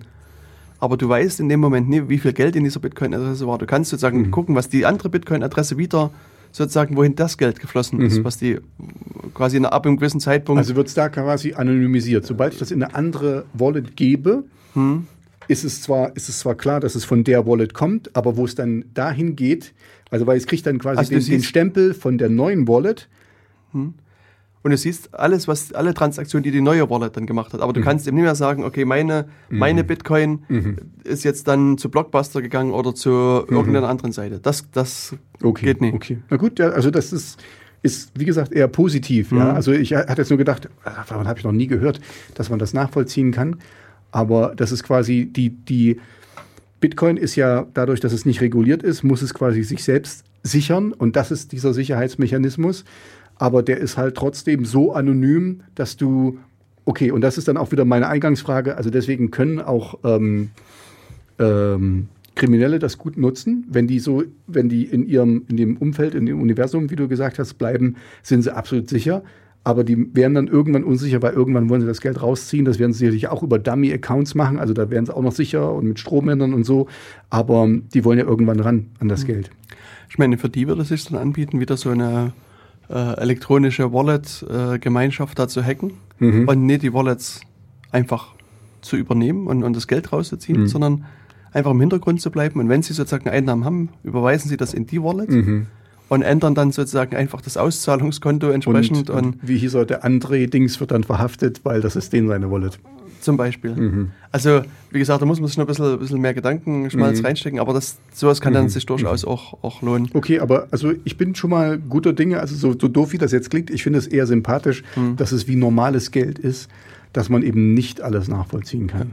Also auch generell, das ganze Bitcoin-Konzept ist, ist also ich finde das total interessant. Wir haben das Mhm. jetzt vergleichsweise oberflächlich erklärt, aber je mehr du reingehst in die Thematik, desto interessanter wird das eigentlich. Also Mhm. das, das äh, wird eher spannender, als dass das irgendwie du, da, da, da, bin ich auch wieder hier, eingangs hatten wir drüber gesprochen, dass ich mich so, dass ich das so schade finde, hier Brexit und, und dass jetzt jeder sein eigenes Süppchen kocht. Und, und Bitcoin ist für mich ein Beweis, dass es geht, weil das ist eine weltweite Währung, die, also die wird nicht überall angenommen, aber es gibt da äh, Seiten, da könnt ihr mal gucken, wo die dann genommen wird. Es wird schon relativ viel, man kann Pizza damit bestellen und alles Mögliche. Also ähm, das ist schon relativ, und das ist quasi eine freie Währung, die ihr in Hongkong genauso wie in, in, in Australien benutzen könnt. Und da, also das finde ich, das finde ich einfach klasse. Ja, Das, äh, Und das gibt mir Hoffnung. genau. Also ich hatte vor kurzem auch einen, einen Podcast gehört, den Omega Tau Podcast. Mhm. Und dort hatten sie einen, einen Volkswirt von der, also einen Ex-Volkswirt von der Deutschen Bank. Mhm. Und ähm, für den war noch natürlich auch sozusagen der, der Sicht auf Firmen äh, wichtig. Und er meinte halt, dass es einfach auch äh, natürlich Transaktionskosten senkt. Also wenn du jetzt Geld von Deutschland nach Afghanistan überweisen willst oder nach Somalia oder in irgendwelche anderen Länder, ist das momentan extrem teuer. Und wenn du es mit Bitcoin machst, Und mit, drückst du auf West- den Rechner. Mit, mit Western Union noch umso teurer. Ja, genau. genau, Und genau. du musst dir quasi nur dann jemanden suchen vor Ort, wo du es dir auszahlen lassen Hm. kannst. Und das machen ja auch einige Postfilialen schon und so. Also es ist, äh, ich bin, da, da ist das mal was Positives, was wir mal sagen können. Genau. Und was ich auch in dem Interview sehr überraschend fand, also der arbeitet jetzt als Portfolio-Manager und Mhm. versucht sozusagen für Großkunden halt irgendwie das Geld optimal anzulegen. Und der meint halt, dass er ähm, so, ein, also so eine stabile Komponente letztlich mit reinnimmt. Und äh, stabil hieß für ihn entweder Gold oder Bitcoin. Er meinte, Bitcoin Mhm. ist für ihn, also das einzige Problem, so wie ich den verstanden habe, ist, dass Bitcoin zu wenig interessant ist. Und wenn es mal eine Krise gäbe, würden doch mehr Leute in Gold gehen, als in Bitcoin gehen. Mhm. Und deswegen nutzt er halt jetzt momentan doch lieber Gold, aber tendenziell würde er lieber Bitcoin. Aber ich denke, nehmen. das ist auch, äh, guck mal, wir, äh, wir finden uns in, in so einer Zeit, wir sind jetzt auch im Generationswechsel. Das hatte ich ja vorhin schon so angedeutet, dass unsere Regierungen, also alle Regierungen, total hinterherhinken mit den, äh, was, was die Konzerne schon längst machen, über Grenzen hinweg, äh, weltweiter Handel und, und äh, Datenaustausch. Und so, und jetzt kommen langsam hier äh, die, die, äh, die Politiker hinterher und also die, die hängen total hinterher. Und deswegen, ähm, ich bin, das wird, das wird ein Generationswechsel werden. Weißt du, wenn dann die Leute, die heute jung sind und so, die wachsen mit sowas auf, die kennen, meine Tochter kennt kein Fernsehen. Die kennt YouTube. Und das ist dann, die kann nicht verstehen, warum das da nicht angeht, wenn sie Ja, bei. Oma an den Fernseher Mhm. geht. Ähm, das, das ist einfach, ich denke, das, das wird, und da, das ist echt, ich würde jetzt sagen, da hören wir auch damit auf, weil das ist ein positives. Nee, wird, äh, weil wir das hören noch nicht sagen, auf. wir hören noch nie auf. Ach, wir hören noch nicht auf. Okay. weil also- eigentlich war das nur die Vorrede. Ach du Schande. Na dann, jetzt noch eine andere, noch anderthalb Stunden. Ja, zum Glück. Nee, ähm, und was ich eigentlich sagen wollte, ist, dass es sozusagen, nachdem es Bitcoin gab, Mhm. gab es ganz viele sozusagen Währungen, die es dann irgendwie Ja, im ja, Windschatten ich- erfunden ich- haben. hab- Namecoin gehört, und, und genau. Litecoin und Zerocoin und Das hatte mich damals, wo das aufgekommen ist, total abgeschreckt, weil da war ich so, oh, jetzt gibt es so viele, also das kann nicht gut gehen, weil in, in was investiere ich jetzt? Ich hatte echt überlegt am Anfang, und hätte ich es mal gemacht, aber ich hätte vielleicht auch die falsche Währung genommen. Ja. Und eine von diesen neuen Währ Währ Währungen, und das ist das, da komme ich wieder zu meinem Eintrag hier, ist Ethereum. Ähm, die halt dann keine Bitcoins mehr, sondern Ethos, Ethos. Dort heißt, also so, dort heißt die Währung heißt halt Ether. Und mh, die lehnt sich dann an dieses Bitcoin-Prinzip an, aber ähm, bietet sozusagen als kleine Spezialität Kontrakte, die du machen kannst, also Verträge, die du sozusagen elektronisch machen kannst. Also die, die, die, das Geld bringt eine Programmiersprache mit. Und Jetzt könnte ich halt zu dir zum Beispiel sagen, hier, ich bin deine, dein Manager oder was auch immer. Du bringst halt Musik raus und wenn du die erste Million Titel verkauft hast, kriegst du so und so viel Geld gut geschrieben und bei der zweiten Million so und so viel und so weiter. Und das kann ich sozusagen in so einem Vertrag richtig programmieren und wir unterschreiben den sozusagen beide und dann automatisch, wenn sozusagen das, die Bedingungen eingetreten sind, kriegst du halt einfach Geld ausgeschüttet. Okay. Und also, Also wie, wie mitdenkendes Geld. Genau. Also du kannst halt richtig sozusagen dort Verträge äh, ähm, machen. Und das klingt natürlich erstmal cool und, und Ethereum ist auch eine der äh, sehr gut, also es- sagen wir, sehr liquiden äh, Märkte. Also Bitcoin ist halt der größte und Ethereum ist unter den Top 5 mit, was so- so die Kapitalisierung betrifft. Und sozusagen da ist aber dieser, diese Programmierbarkeit ist letztlich der, diesem System zum Verhängnis geworden. Okay. Weil da gab es einen, einen, einen Programmierfehler. Also ich meine, wie gesagt, das ist jetzt auch eher äh, aufgrund der Zeit nur eine oberflächliche Erklärung, aber gab es so einen kleinen Programmierfehler und der ist halt ausgenutzt worden und da hat ein Angreifer einfach also mehrere Millionen Münzen Ethers da abgezogen. Also wirklich ge- geklaut und die waren dann einfach weg. Das, äh, aber das Gute ist hier bei äh, die andere Spezialität, du musst halt, bevor du das Geld aus dem System rausholen kannst, musst du 27 Tage warten. Und, ähm, und er kommt also sozusagen momentan nicht an das Geld ran, der Angreifer. Und äh, jetzt versucht man halt sozusagen durch technische Mittel quasi die ganzen Transaktionen zurückzurollen, um, um sozusagen dem das Geld äh, nicht- nicht zu nicht geben, zu ja. geben und so Mhm. weiter. Also das ist eine recht spannende Entwicklung. Und vielleicht würde ich auch an der Stelle erstmal das bei sich beruhen lassen und Mhm. vielleicht Wir- fangen wir, wir bei der steigen- wir nächsten, beim nächsten Mal Sendung ein. mal damit ein und, und rollen das nochmal mit auf, weil machen das ist, nur noch News. Ja, ja, aber genau. das, ist, das ist sehr Aber interessant. Mhm. das ist halt interessant, weil da kommen wir auch wieder sozusagen in diesen Bereich IT-Sicherheit mit rein, Mhm. ähm, weil das ist, ist doch eine ganz spannende Geschichte. Aber wie gesagt, äh, jetzt können die Zuhörerinnen und Zuhörer mal einen Monat äh, zitternd und bibbernd vor ihren Geräten stehen und mit Spannung dann unsere nächste Sendung Mhm. ja, so, so wie sie es immer eigentlich machen. Genau. Genau, und das haben wir nämlich unsere zwei Stunden voll und das zwei Stunden sind unser Limit, was wir ausschöpfen können. Ähm, daher äh, kann, bleibt uns nur noch äh, euch einen schönen Sommer zu wünschen. Mhm. Ähm, Genau, genießt das Wetter. genießt das Wetter, genau, jetzt wird es gerade Sommer, es ist sehr schön draußen. Ähm, bleibt uns treu. In ungefähr einem Monat gibt es dann eine neue Folge von Radio Insecurity. Bis dahin, alles Gute und tschüss. Tschüss.